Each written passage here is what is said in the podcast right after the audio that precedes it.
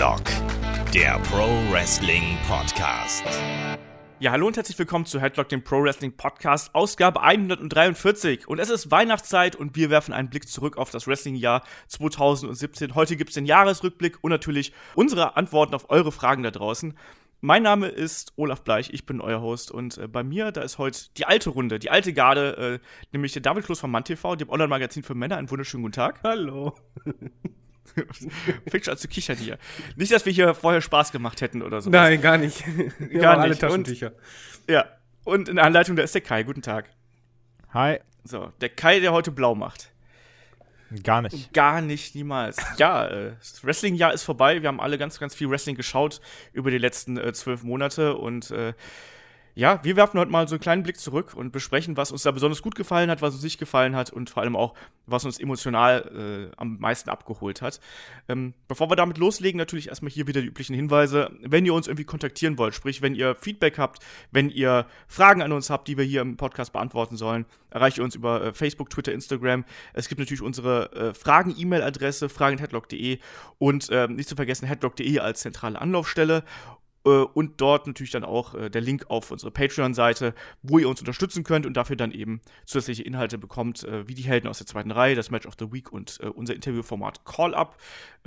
Patreon.com slash headlock.de ist da die Adresse, wenn ihr uns da ein bisschen unter die Arme greifen möchtet, dass hier Headlock noch größer und noch besser wird, um es mal so zu sagen. Ja, und damit würde ich sagen, kommen wir dann auch zum Jahresrückblick. Ja, Kai und äh, David. Das Jahr 2017 ist vorbei. Wie habt ihr denn, ja, wie habt ihr das Gefühl gehabt, dass euer Wrestling-Konsum sich vielleicht auch verändert hat? Also, wie habt ihr Wrestling verfolgt und äh, habt ihr das Gefühl, dass es anders gewesen ist als äh, zuvor? Kai zuerst. Also erstmal ist bei mir definitiv äh, in den Indies mehr dabei gekommen. Also jetzt halt gerade durch WXW Live-Shows. Ähm, was auf jeden Fall eine sehr geile Bereicherung ist, muss man erstmal sagen. Und es ist halt so, dass ich, ähm, also ich, gut, ich habe es auch letztes Jahr, also äh, 16 eigentlich auch so gemacht. Aber ich schaue regelmäßig alle Raw und Smackdown-Folgen. Was jetzt aber noch dazu gekommen ist, ist, dass halt dadurch, dass meine Freundin guckt, ich das noch ein bisschen intensiver mache. Also vorher habe ich so ein bisschen mal hier und da durchgeskippt, auch einfach mal. Da guckst du auch irgendwie so eine 3-Stunden-Raw-Folge mal in 25 Minuten oder sowas. Ähm, jetzt sehe ich aber auf jeden Fall nochmal an diese ganzen YouTube-Schnipsel und sowas. Aber ich muss sagen, ich habe schon echt sehr, sehr viel Wrestling konsumiert. aber halt auch dieses Jahr mal vernünftig live, was, was glaube ich, so mit mein größtes Highlight sogar ist. David, wie ist es bei dir? Ähm, ich ich habe das WWE Network ein bisschen anders konsumiert als normalerweise. Ich habe äh, weniger Dokus geschaut, weil es, glaube ich, daran lag, dass einfach WWE äh, da die Quantität zurückgeschraubt hat. Und ähm, was ich halt auch gemerkt habe, einfach durch Headlock wahrscheinlich auch, ähm, dass ich bei den Weeklies oft mal auch eine Pause drin habe von ein, zwei Wochen und dann halt alle am Stück quasi gucke, um dann halt up to date zu sein. Und jetzt zum Ende des Jahres hin, muss ich halt zugeben, und das lag wahrscheinlich einfach am Zeitstress, habe ich den Wrestling-Konsum, zumindest was das aktuelle Geschehen angeht, total eingeschränkt auf null, weil ich einfach nicht dazu kam. Ich habe mir ab und zu mal was, was Älteres gegönnt. Gerade jetzt halt altes Survivor Series habe ich mir angeschaut. Ähm, ja, ich habe verdammt viel Wrestling geguckt, muss ich zugeben. Und halt auch wie Kai. Ich hab, war auch bei, bei äh, WWE Live dabei, ich war bei WXW Live. Und das waren auch irgendwie meine Highlights. Wobei ich auch cool fand, dass äh, Kai bei WrestleMania 33 bei mir war. Das war Da richtig haben wir geil. Burger gegessen, Wrestling geguckt. Eine WrestleMania, die irgendwie nie zu Ende gehen wollte, anscheinend. Oh ja, das ist einfach viel zu lang. Also, das war wirklich. er, er kam irgendwie spät Nachmittag und dann.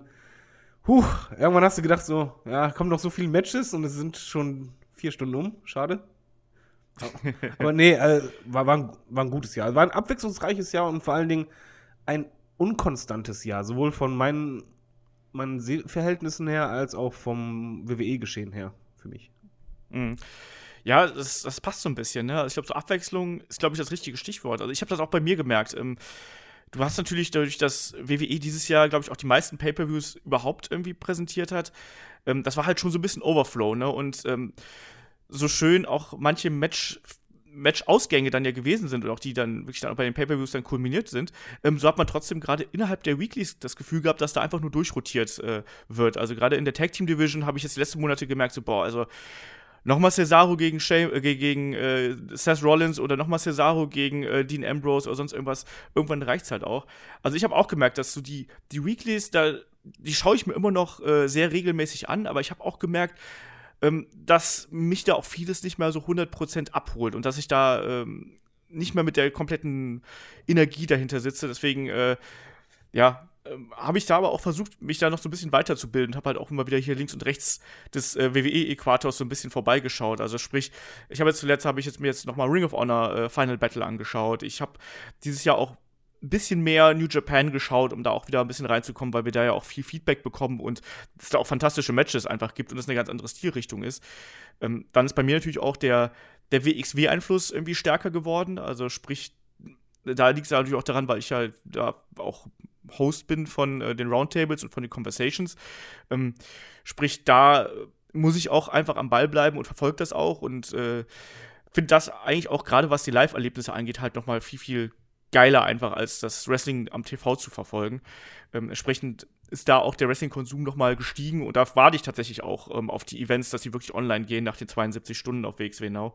Ähm, aber ich habe auch gemerkt, dass mich, also mein, mein Ding ist einfach, dass mich ganz selten Wrestling, also WWE-Wrestling am TV noch richtig abholt. Also ich hatte so Momente, also zum Beispiel jetzt zuletzt bei Brock Lesnar gegen AJ Styles, das fand ich mega. Da sitze ich dann immer vor der Glotze und merke halt, dass mein Puls hochgeht und dass ich so richtig gespannt bin, was da passiert. Ähm, aber zugleich ist es dann eben so, dass du für diese großartigen Momente musst du halt eben auch so diverse Täler durchlaufen irgendwie. Also man hat so, so Phasen, wo du dann denkst, ach ja, okay, jetzt, ne, läuft ja irgendwie. Und bei, bei der WXW merke ich halt gerade, natürlich auch durch das Live-Erlebnis, da bist du halt einfach drin. So, da gehst du halt hin und du bist ein Teil, ein, ein, ein Teil von, von, äh, von einer Community mehr oder weniger, von einer kleinen Gruppe und du hast Spaß an dem, was da im Ring passiert und bist einfach näher dabei. Und ich habe mir gestern Abend nochmal ähm, Walter gegen Ilya Dragunov angeschaut vom äh, 16 Karat. Und ich meine, ihr wart ja selber dabei, ne? Also was da in der Halle abgegangen ist und wie dieser Kampf abgelaufen ist. Ich habe da jetzt auch beim zweiten Erleben habe ich da, also ich habe wirklich dazwischen nicht mehr angeschaut. Ne? Also ich habe das das erste Mal, dass ich seit dem Karat gesehen habe, ähm, also aus dem März heraus. Ähm, und ich habe da vorgesessen und dachte mir so, wie geil war das denn bitte schön, ne? Und ihr habt gerade das, das Live-Erlebnis angesprochen. Ich meine, Kai war bei, bei mehreren Events dabei, David war bei, äh, bei zumindest bei zwei warst du dabei? Oder warst du, warst du bei der Tech League? Nee, warst du nicht. Ich, ich war bei. Da war beim Tech League, aber beim Carrot nicht. Genau, oder? ich war bei der Tech League bei WXW und bei WWE in Dortmund. Ach genau, bei, beim 16 Carat warst du nicht, ne? Äh, genau, da war ich nicht. Genau, so war das. Ähm, was sind denn dann eure, eure ähm, fangen wir erstmal mit den ganz Kleinen an hier, was sind denn eure Live-Lieblingseindrücke irgendwie dieses Jahr gewesen, David? Ähm, oh, das ist aber schwierig. Äh, Also mal eine Frage, war in Düsseldorf, wo wir beide waren, war das auch dieses Jahr? Äh, gute Frage. Ich glaube ja. Ich glaube, das war auch, ne? Ja. Meine, das war Anfang, das war irgendwie im, im Februar oder sowas. Ja, stimmt, stimmt. Nee, da war ich ja auf drei Events insgesamt äh, in diesem Jahr. Äh, Das Beste war eigentlich, es war halt weder äh, WXW, ganz ehrlich, das war im Jahr davor auch und da fand ich halt einfach, ähm, gab es halt ein Match, das war äh, Ringkampf gegen Loki und Homicide. Genau, äh, das fand ich sensationell stark. Generell fand ich halt den, den ganzen Event halt, ich war zwei Tage da von dreien. Ähm, bockstark, hat mega Spaß gemacht. Aber genauso auch WWE live. Ich hatte halt äh, das Glück, in Dortmund hatte ich halt recht gute Sitzplätze und ich, ich weiß nicht, ich, ich kann, kann da nicht genau was herausnehmen. Ich weiß einfach nur, dass ich bei allen Wrestling-Events, wo ich dieses Jahr war, einfach auf eine andere Art richtig Spaß hatte. Und das ist eigentlich für mich das Wichtigste als Wrestling-Fan, weil genau das habe ich halt manchmal am Fernseher nicht. Vielleicht auch, weil man einfach zu sehr analysiert und so weiter. Aber bei Live-Events habe ich in diesem Jahr ausnahmslos immer richtig Spaß gehabt. Das heißt nicht unbedingt, dass immer das beste Wrestling war, aber es war halt unterhaltsam, mal lustig, mal einfach eine richtig coole Crowd und coole Leute oder sonst was. Also, das ist halt das, was mir in Erinnerung geblieben ist, einfach, dass ich bei jedem Live-Event Spaß hatte. Kai, wie war es bei dir? Ja, aber gut, bei mir fing das ja ähm, beim Karat an. Das war so das erste, wo meine, wo meine äh, Liebe zu David Starr entflammt ist. Was Olaf immer noch nicht so nachvollziehen kann, aber hey. Ähm, ja, ja, ganz klar, da war dieser grandiose Kampf mit Ila gegen Walter, halt auch mal an Cody Rhodes live sehen, war fantastisch. Das hat sich ja so ein bisschen durchgezogen. Dann kam irgendwann das Shortcut, was ich auch sehr cool fand. Ähm, halt Dave, auch ähm, hier, wie heißt er nochmal, mal live zu sehen. Mhm. War eine sehr, sehr lange Show in Köln. Leck mich am Arsch. Ja. Das war unfassbar lang. Aber ähm, hat auch sehr viel Spaß gemacht und auch hier die Tech League oder am Tag davor noch Inner Circle in, hier in, in der Akademie und sowas, da waren auch fantastische Sachen dabei. Also, also die, generell diese ganze WXW-Erfahrung bin ich halt echt froh, dass du mich dazu gebracht hast. Weil auch, also jetzt auch fürs, fürs nächste Jahr, ich habe schon wieder Tickets gesichert, jetzt natürlich ähm, für die ähm, Anniversary Show und dann im Januar geht es halt direkt weiter.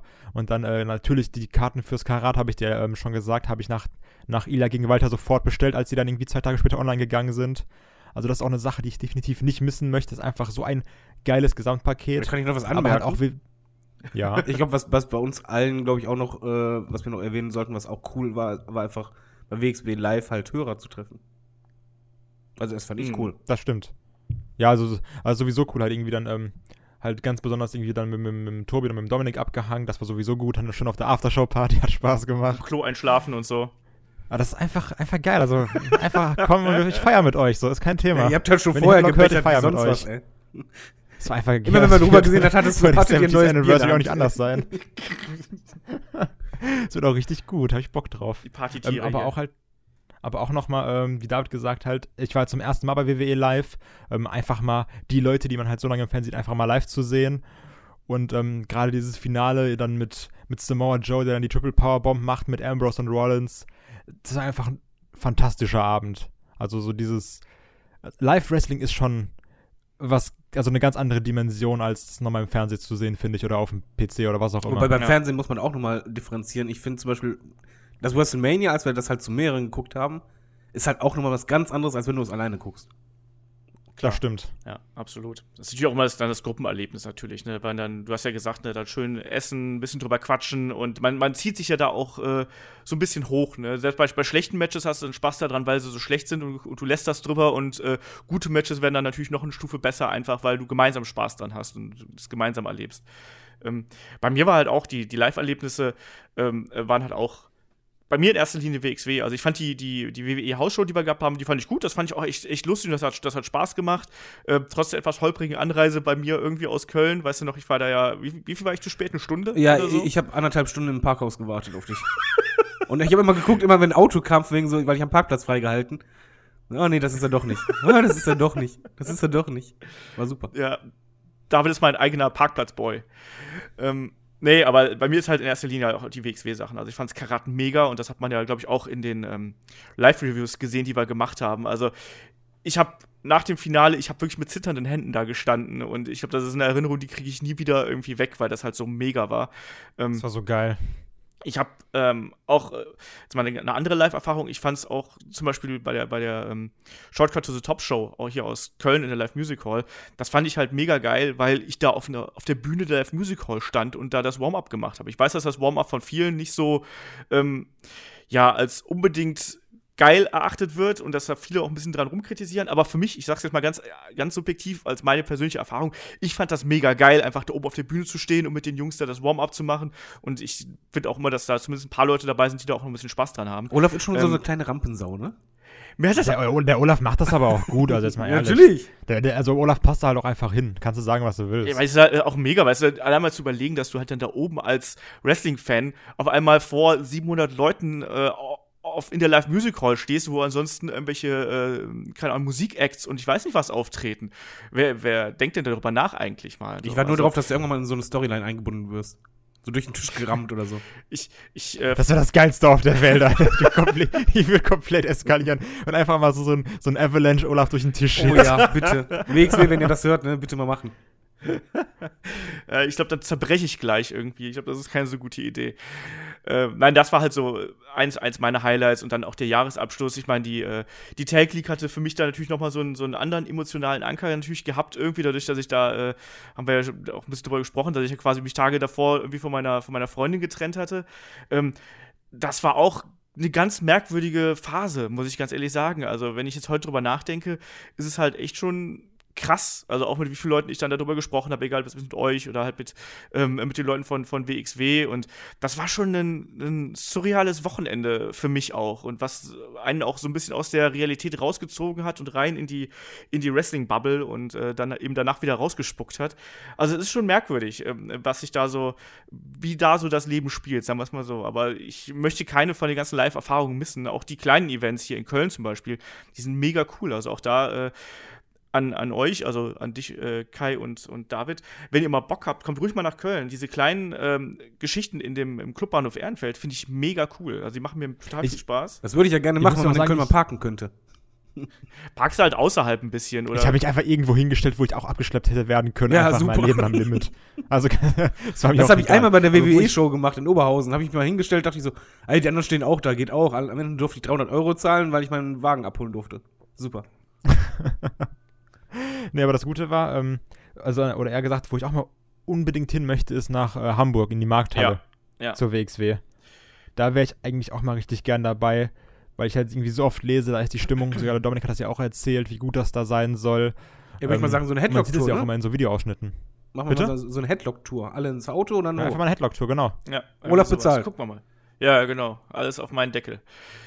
Ja, aber wie gesagt, äh, Wrestling in Deutschland äh, gibt es. Es gibt genug Live-Events, ähm, sowohl von WWE als auch natürlich die ganzen anderen Geschichten. Also auch hier, wenn ich mir überlege, wir hatten ja auch noch im Sommer, es gab ähm, Superstars of Wrestling mit den ganzen Lucha Underground-Leuten, was auch total geil war. Ähm, in der Luise-Alberts-Halle mit fast 1000 Leuten. Ähm, es gibt nicht nur WXW, es gibt auch noch diverse andere, andere Ligen, wo man auch äh, hingehen kann. Äh, ich möchte Äh, da mal kurz was anmerken an die, die noch ja. nie bei der WXW waren und vielleicht halt Schiss haben, wenn sie da hingehen, von ja, ich kenne da keinen und so weiter. Ich kenne auch keinen. Ich weiß auch von keinen Storylines und so weiter und trotzdem kann man Spaß haben. Das heißt, das ist keine Voraussetzung. Das ist aber sogar auch ein bisschen das Geile, dass du halt nicht so weißt, so, Seth Rollins, ah, okay, jetzt kommt die Buckelbomb. Ja, okay, dann kommt natürlich wieder hier irgendwie ein Move vom Top Rope, so und so, bla bla, dann kommt wieder der Sprung und so. Weil du weißt halt nicht, okay, was macht der jetzt, was ist sein Finisher, wann, wie, wo ist Ende. Dadurch sind auch die Nearfalls irgendwie viel intensiver oder sowas. Ähm, und du kannst selber für dich entscheiden, mag ich den oder ist das, ist das ein Charakter, den ich cool finde, ist das ein Charakter, den ich absolut verabscheue. Das ist eigentlich so ein bisschen das Schöne daran, diese, diese Unwissenheit mal wieder zu haben. Klar, es ist natürlich dann vollkommen frisch, vollkommen unverbraucht und du hast auch nicht dieses, was ja, das, das klingt jetzt so doof, wenn ich das sage, aber wir sind ja alle so ein bisschen Smart Marks und wir sagen ja dann auch gerne mal so, ach ja, genau, das, ich weiß genau, jetzt wenn der so steht, weiß ich genau, da kommt der Superkick oder sonst irgendwas. ja, genau, ne? eben, genau. Und äh, das entfällt dann natürlich, wenn du einfach die Wrestler nicht so oft gesehen hast. Und deswegen, das ist, glaube ich, auch das Interessante eigentlich, wenn du halt eben mal versuchst, so ein bisschen über deinen ähm, ja, Wrestling-Horizont hinauszublicken. Einfach mal was anderes anschaust und da eben versuchst, wieder Fan zu sein eigentlich und ohne drüber nachzudenken, welche Konsequenzen könnte das jetzt für die Storyline haben, wer muss jetzt hier gewinnen, damit das so und so weitergeht. Einfach nur sich dahinzustellen, äh, Fan zu sein, einfach Spaß dran zu haben und sich darauf einzulassen. Ich glaube, das ist das Wichtigste, was man gerade bei den Live-Events irgendwie mitnehmen sollte. Ne? Also, und dann würde ich sagen, lass uns mal so ein bisschen den, äh, den Rundown hier starten. Wir haben ja gesagt, das wird so ein bisschen ein, ein Rückblick ähm, auf das Wrestling-Jahr. Wir machen, beziehen das natürlich jetzt so ein bisschen mehr auf WWE, weil, äh, ja, David ist nun mal WWE-Fan. Wir sp- springen natürlich links und rechts da auch noch mal irgendwie äh, rein. Aber ich glaube, WWE ist halt das, was wir am meisten alle verfolgt haben und am regelmäßigsten. Ihr nehmt quasi Rücksicht auf den alten Mann. Ja, wir- ich ich habe auch WWE am regelmäßigsten verfolgt. Also ich könnte jetzt auch keinen, das sage ich auch ganz ehrlich, ich könnte jetzt keinen profunden Jahresrückblick zu New Japan oder Ring of Honor oder sonst irgendwas machen. Ich könnte auch einen zu WXW machen, aber ansonsten zu, zu anderen Ligen, da so viel Zeit habe ich Können, leider können wir nicht. denn Das- vielleicht, bevor wir diesen Rundown machen, ähm, könnt ihr mal kurz sagen, wie ihr die WWE in einem Satz beschreiben würdet, dieses Jahr, oder ein Motto, was ihr setzen würdet? Das würde mich mal interessieren.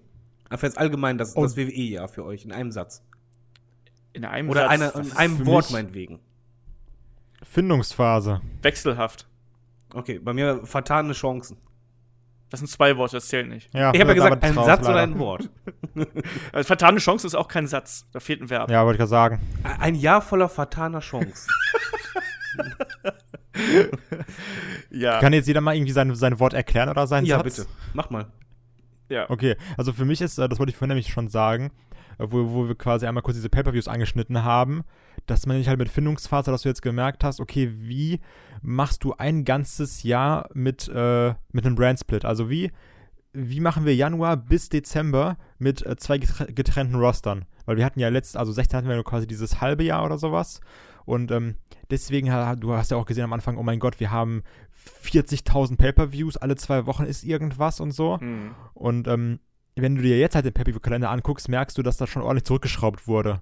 Und dass jetzt gesagt wird, okay, vielleicht pro Monat doch nur eins oder jetzt in, in zwei, drei Monaten, also in zwei, drei Monaten vom Jahr machen wir mal zwei Pay-Per-Views oder sowas. Money in the Bank wird ein Doppel-Pay-Per-View. Also dass jetzt einfach ähm, ausgetestet wurde und jetzt werden quasi die Konsequenzen daraus gezogen, ähm, was war nicht so gut, was war gut, was kann man beibehalten, was sollte man aber eher verändern und halt gerade irgendwie in Bezug auf den äh, Pay-Per-View-Kalender. Ja. War das für mich halt so eine Findungsphase. Das stimmt, auch, auch von den Rostern her, finde ich. Also ich meine, klar, man hat natürlich SmackDown äh, ziemlich in den äh, in Sand gesetzt, um es mal so auszudrücken, nach dem, äh, nach dem Shake-Up.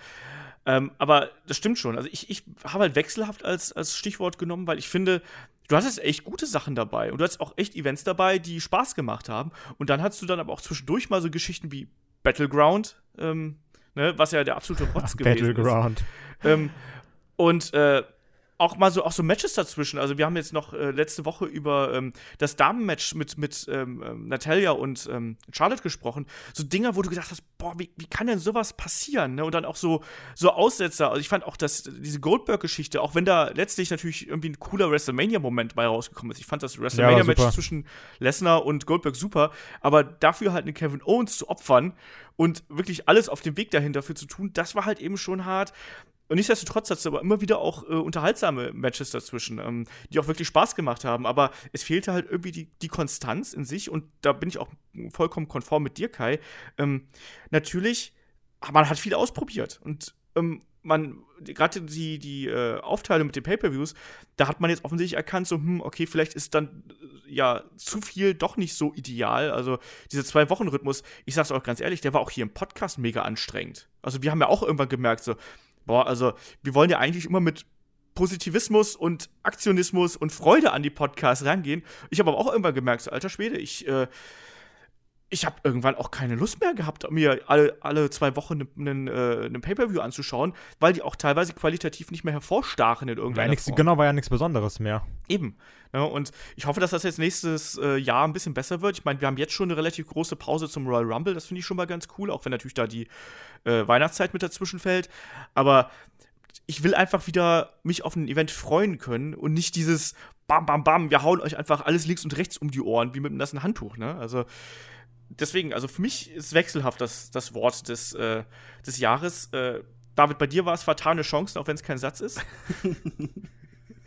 Das Jahr voller fataler Chancen, das ist ein Satz. So, ähm, ja. ja. für mich ist es halt einfach da, der Tenor, weil es einfach ähm, sehr viele Fäden gab und Storylines, die einfach so viel hätten mehr und besser sein können, die es aber nicht waren, dass man halt Leute in Roster eingesetzt hat, aus denen man richtig was hätte machen können, aber die in der Luft hängen und einfach ganz viel Potenzial ungenutzt. Und das ist halt eigentlich schade, weil es gab halt im Laufe des Jahres immer wieder Momente, wo ich dachte, ja, die WWE, die kann es halt noch. Also es gab ja. sehr viele gute Sachen, wo ich einfach dachte, genau so, aber dann ganz viele Sachen, wo ich einfach denke, nein, genau nicht so. Und das war einfach für mich fatale Chancen, weil die WWE vom Potenzial her ein bombastisches Jahr hätte abliefern können, aber ein wechselhaftes Jahr abgeliefert hat. Ja. Äh, das stimmt absolut. Und ich meine, das fing ja, um mal hier so den Bogen zu schlagen, das fing ja schon im Januar mit dem Royal Rumble an. Ne? Also da hatten wir auf der einen Seite, wie ich finde, eins der, der besten Matches des Jahres gleich mit John Cena gegen AJ Styles. Laut WWE sogar das Beste. Ja, also ich, ich habe auch überlegt, ich glaube, es wird aber auf jeden Fall auch bei, bei im reinen WWE-Roster, wenn wir jetzt NXT rausnehmen, ist das auch das Match, glaube ich, was mir am meisten im Gedächtnis geblieben ist. Plus AJ Styles gegen Brock Lesnar. Das waren die beiden Matches, die mich wirklich so komplett mitgenommen haben und danach halt eben die großen Schlachten, die ich mit, mit Brock, mit Brock Lesnar und mit Braun Strowman und so weiter und so fort. Aber, Im Übrigen auch wieder ähm, vertane Chance für mich. Weil ich ja, fand, John Cena gegen AJ Styles war absolut mega, aber das war halt so etwas mit Potenzial für eine legendäre Fehde, für mich persönlich, ja. wo man einfach hätte machen können, Royal Rumble und dann das Finale bei WrestleMania. Und bei WrestleMania gab es halt dieses Bild, wo beide auseinandergerissen wurden. Und du einfach dachtest, mach doch einfach genau das Finale bei WrestleMania. Es hätte geklappt. Ja. Ähm, bei Royal Rumble gab es natürlich dann auch diesen ganz furchtbaren Rumble-Event einfach an sich. Ne? Ähm, Stichwort wechselhaft. Erstmal die Rampe, ne? Ganz kurz, na, einmal dazu. Ich habe den ähm, letztens nochmal, weil ich jetzt irgendwie ein bisschen wieder so in den Rumble-Fieber komme, dachte ich so, ach, guckst du einfach nochmal den, den Rumble 17. Und ähm, das ist ja der beste Rumble, den man da gucken kann, wenn man Bock auf einen Rumble hat. Unbedingt. Und ähm, ich habe halt wieder gemerkt, da waren trotzdem auch so viele schöne und einfach geile Momente dabei. Ich könnte jedes Mal wieder ausrasten, wenn einfach bei Nummer 10 Teil Dillinger kommt.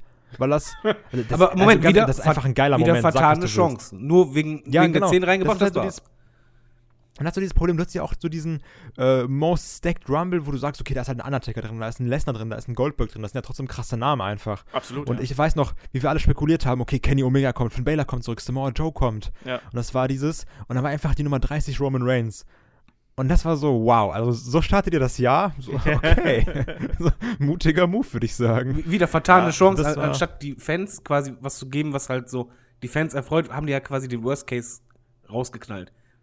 Wo, wo Du hast eigentlich, einen Rumble-Sieger dann mit Randy Orton gehabt. ja, ne? vor allen Dingen das Ende war ja eigentlich so, dass eigentlich die Fans, die haben ja nicht gehofft von wegen so, ja, ich möchte, dass der gewinnt, sondern eigentlich hat die ganze Halle und glaube ich jeder Zuschauer nur gedacht, bitte jetzt nicht schon wieder Roman Reigns. Hauptsache nicht genau, Roman. Hauptsache nicht Roman. Und selbst wenn ein Klappstuhl gewonnen hätte, wäre egal. Hauptsache nicht Roman.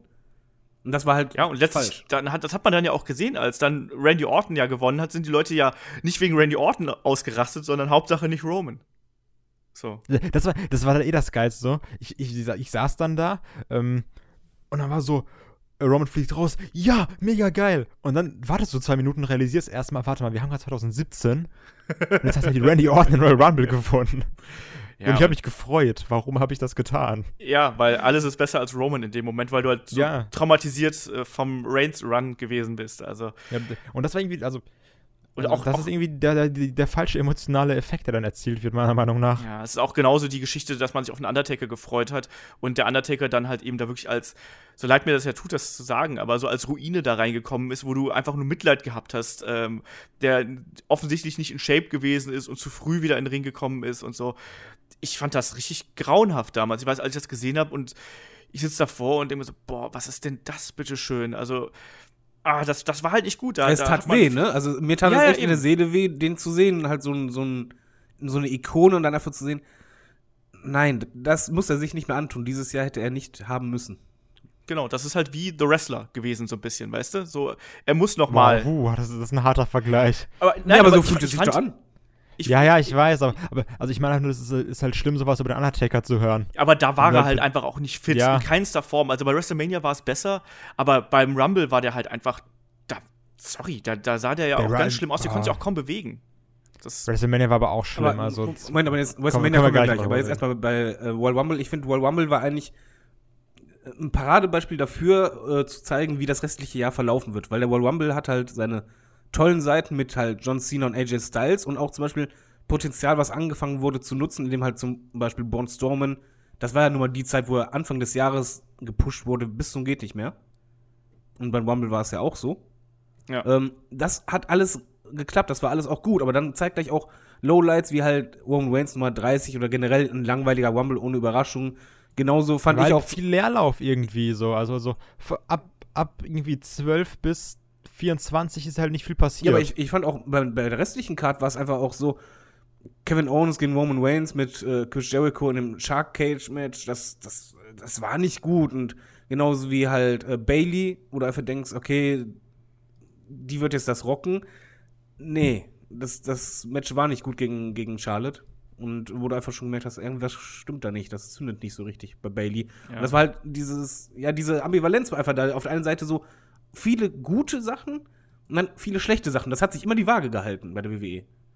Aber was halt da dann wieder schön ist, um jetzt mal irgendwie auf ein paar positive Sachen einzugehen, ich finde also im gleichen Monat noch, halt einen Tag vor dem Rumble, hatten wir dieses äh, fantastische Match zwischen den äh, Authors of Pain und DIY, die ja auch schon 16 komplett abgerissen haben. Ja. Also auch so wieder so ein Garant für Qualität einfach und gezeigt hat, so Leute, so machen wir Tag Team Wrestling und nicht anders.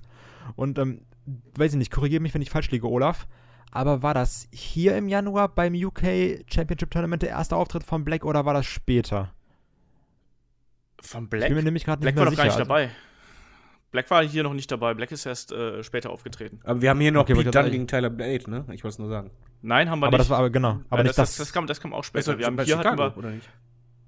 wir sind jetzt bei San Ach, Antonio. Entschuldigung. Entschuldigung. Bin ein alter Mann. nee. Wir Aber, haben da ähm, im Main Event Bobby Roode gegen Shinsuke Nakamura. Ach ja, was gehabt, nicht so wo, gezündet äh, hat. Ja, das war langweilig. Was ich richtig gut fand. Ja. Ich weiß aber, das da waren wir uns ja irgendwie Da so alle ein bisschen uneinig. Das stimmt. Aber das, da fand ich, das fand ich mit das, das stärkste Bobby Root Match, was wir äh, bei, bei NXT gesehen haben. Also, naja, ähm, aber das ist halt auch Geschmackssache. Ne? Aber klar, Authors of Pain und DIY, die haben da ja einfach auch das ganze Jahr durch, äh, auch später noch abgerissen. Das hat richtig Spaß gemacht. Ähm, generell ist ja NXT auch was, was äh, sehr, sehr äh, in den Mittelpunkt gerückt ist nochmal im äh, WWE-Kalender. Aber lass uns mal gerade so ein bisschen weitermachen. Ne? Wir haben dann im Februar gab es Elimination Chamber. Ähm, auch da wieder fatale Chancen. Also wir müssen jetzt nicht jede Card hier äh, minutiös durchgehen. Nee, Ähm, nee, aber, also, aber guck mal, du musst dir bedenken, irgendwie, das wäre das Komische. Erst im, im im Januar ist dann John Cena auch hier 16-Time World Champion oder sowas. Genau. Und auf einmal kommt dieser große Bray Wyatt-Moment und also das war alles so. Ja, also ich, ich freue mich für dich, Bray Wyatt, aber das war jetzt irgendwie sehr plötzlich und ich weiß, keine Ahnung, was ich davon halten soll. Dann Ja. lass doch lieber irgendwie Wyatt den Rumble gewinnen. Ist ja genauso wie, Randy. wie American Alpha. War auch komplett einfach ohne Sinn. Alles. Ja.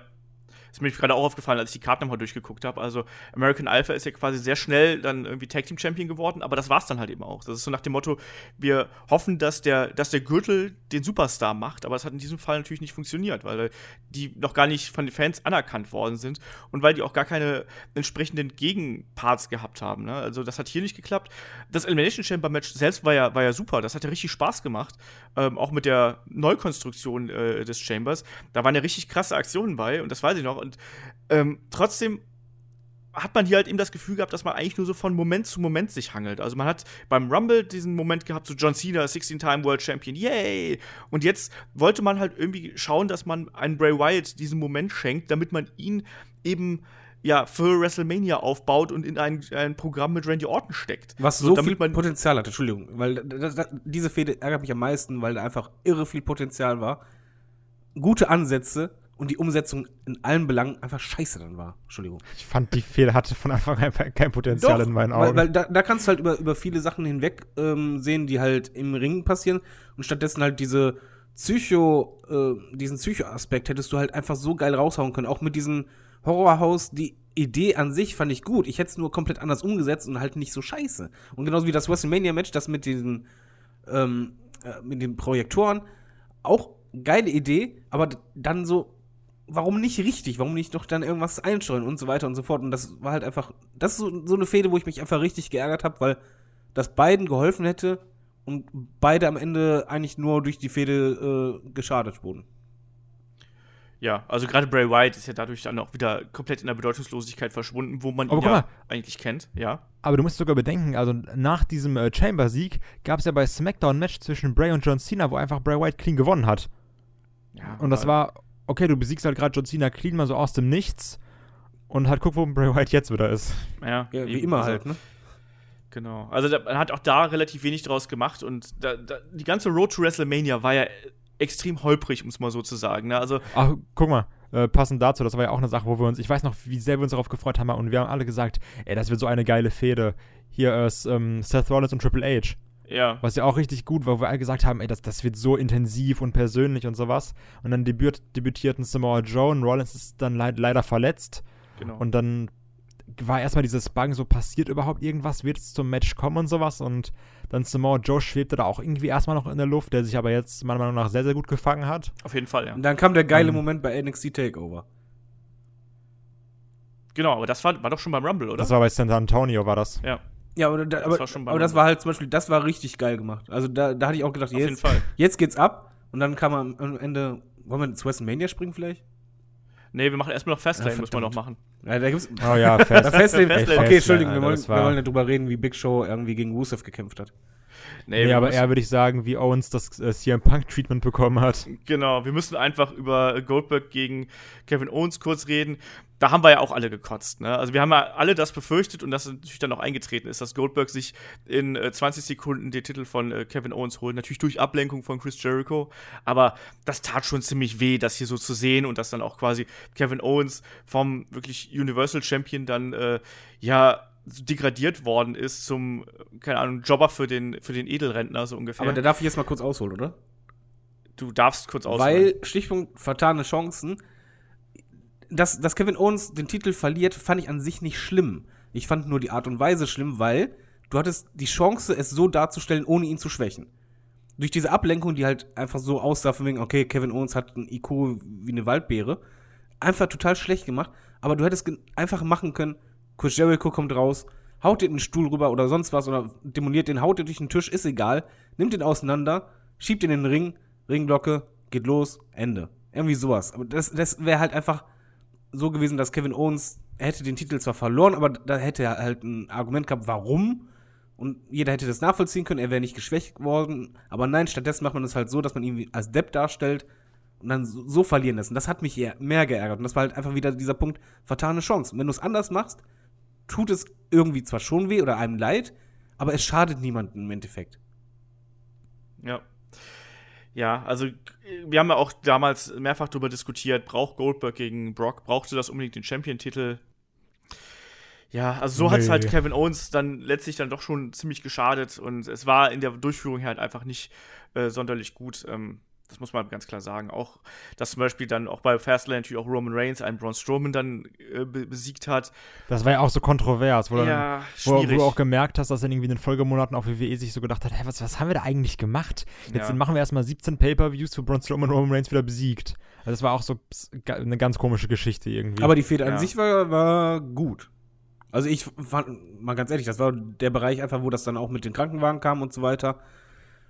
I'm not finished with you. Das, das war gut, genau, genau, das war halt der, der Frühling des, äh, des Bone Stormen und das war richtig gut. So, konntest, so kannst du jemanden pushen in kürzester Zeit. Toll umgesetzt. Ähm, das, das war zum Beispiel eine Fehde, wo ich einfach sage, das hat die WWE gut gemacht am Ende.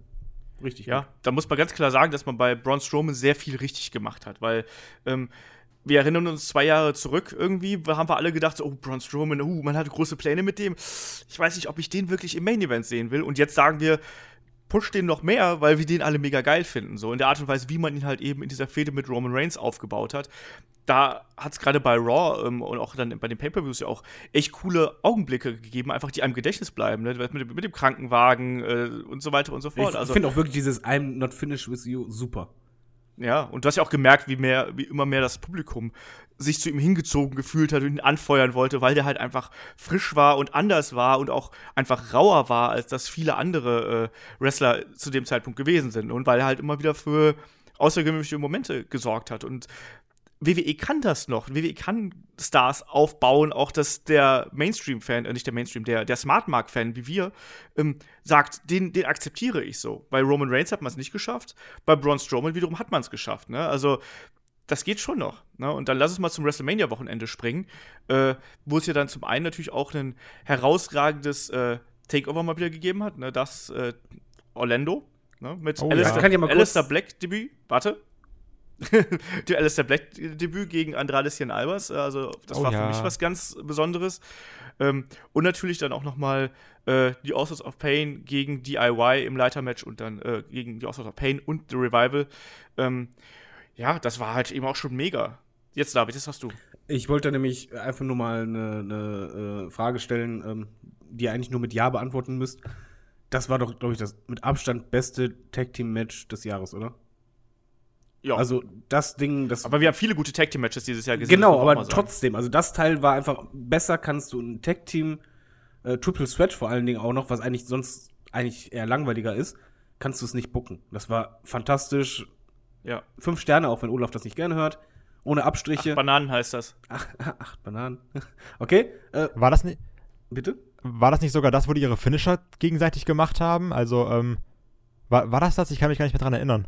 Ich weiß wo, es auch nicht mehr. Wo quasi äh, halt Revival und ähm, DIY ja, mit einem ja, anderen ja, ja. aus dem Team die Finisher gemacht haben. Doch, doch. Weil das war auch ein super geiler Moment. Ja. das ganze Ding war geil. Das, das war einfach, wenn man im Rückblickend sagt von wegen, ja, hier am Jahresende, welche Matches muss ich mir nochmal anschauen, das Ding auf jeden Fall.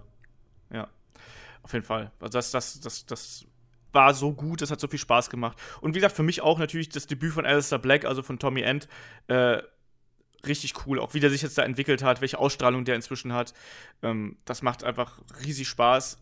Komplett ähm, überzeugt. Aber da habe ich aber noch mal eine ja. Frage an euch. Ja, ich grätsch heute rein, ist mir egal. Ähm, und zwar, ich persönlich, ich kannte ihn vorher nicht, muss ich dazu sagen, weil ich kenne mich ja nicht so aus. Ich auch nicht. Ähm, aber ich habe vom Gefühl her äh, echt das Feeling, dass der Typ so ein Topstar werden könnte. Also nicht nur Main Eventer, sondern wirklich einer, der, der ganz, ganz, ganz, ganz vorne stehen kann. Was meint ihr? Vom Gefühl her einfach. Ich glaube, der könnte das. Ich glaube das auch. Also, weil der bringt halt eigentlich alles mit, was du da haben musst. Ne? Also, Tommy Ent hat eine, eine unfassbare Arbeitsmoral. Der, der kann alles, der kann diesen Stil mitgehen. Und er hat vor allem auch der ist ja eine Kunstfigur schon an sich so. Und du siehst dem an, dass das kein, Anführungsstrichen, normaler Mensch ist so. Der ist, der ist einfach so und der hat es geschafft, seinen Charakter eben äh, in den Wrestlingring zu bringen. Und deswegen stehen die Leute auch so auf ihn. Und der kann später auch, der kann, der kann den Guten spielen, der kann den Bösen spielen, der kann irgendwas dazwischen sein. Ähm, ich sehe Tommy End auch als jemand, also Alistair Black auch als jemand, der langfristig also was heißt langfristig? Ich habe ja gesagt, ich denke, dass der nach WrestleMania, dass der, dass der rübergehen wird und da eben eine große Rolle spielen wird. Und ich hoffe auch auf große Matches, zum Beispiel mit, mit Alistair Black gegen AJ Styles. Na, also besser geht's nicht. Also Kai, wie siehst du das? Ähm, Gehe ich komplett mit d'accord, auf jeden Fall. Also pure Liebe für diesen Mann. Also es ist immer so, ich, ich kannte den ja auch nicht aus der WXW, halt nicht so wie du. Ähm, aber mit allen Sachen, die ich von ihm mehr gesehen habe, diese Art, also diese, einfach diese, dieser Kampfstil, der ist für mich irgendwie in einer gewissen Art und Weise einzigartig auch diese Kombination von Griffen und Tritten und was aber auch immer hart aussieht. Also das ist, also ich finde, ein Alistair Black Kampf sieht immer sehr real aus auch. Und ähm, ich habe halt nur Angst, dass quasi durch so einen Look das nicht das in Anführungsstrichen Gesicht einer Firma werden kann. Das ist so meine einzige Angst, die ich habe. Aber ich, naja, ich glaube, momentan ist ein Braun Strowman quasi das mit das Gesicht äh, von WWE, weißt du? Genau, also ich, ich würde aber auch sagen, das ist so ein Kandidat, wo ich einfach denke, dass die so wie bei Austin damals, dass die Fans einfach ihn zum Topstar machen. Weil der hat einfach ich dieses, hoffe, also ich würde es mir wünschen. Der hat einfach diesen, nicht nur Special Look und auch nicht nur die Kämpfe sind da besonders, sondern halt auch, er hat diese Ausstrahlung, die halt nicht jeder hat. Und wenn, wenn es einfach nur ist, dass ein Match plötzlich sich dann hinsetzt und einen nur anguckt und du einfach nur denkst, was für eine coole Sau. Und genau dieses, was für eine coole Sau, haben wir halt in der WWE sehr selten. Und ich glaube, darauf könnte echt die Crowd richtig anspringen. Und ich hoffe es zumindest, weil das ist einfach jetzt seit langem, dass du mal ein frisches Gesicht siehst, wo du einfach denkst, okay, der Typ kann so durchstarten, bis nur geht nicht mehr, wenn er halt richtig eingesetzt wird. Ich glaube, das könnte ganz, ganz groß werden für den. Ja. Ich hoffe es, ich hoffe es. Ja, also, ne? Tommy Endorf für mich auch schon durch die Gegend schubsen. Also von daher äh, gönne ich ihm das auch, dass er da eine große Nummer wird.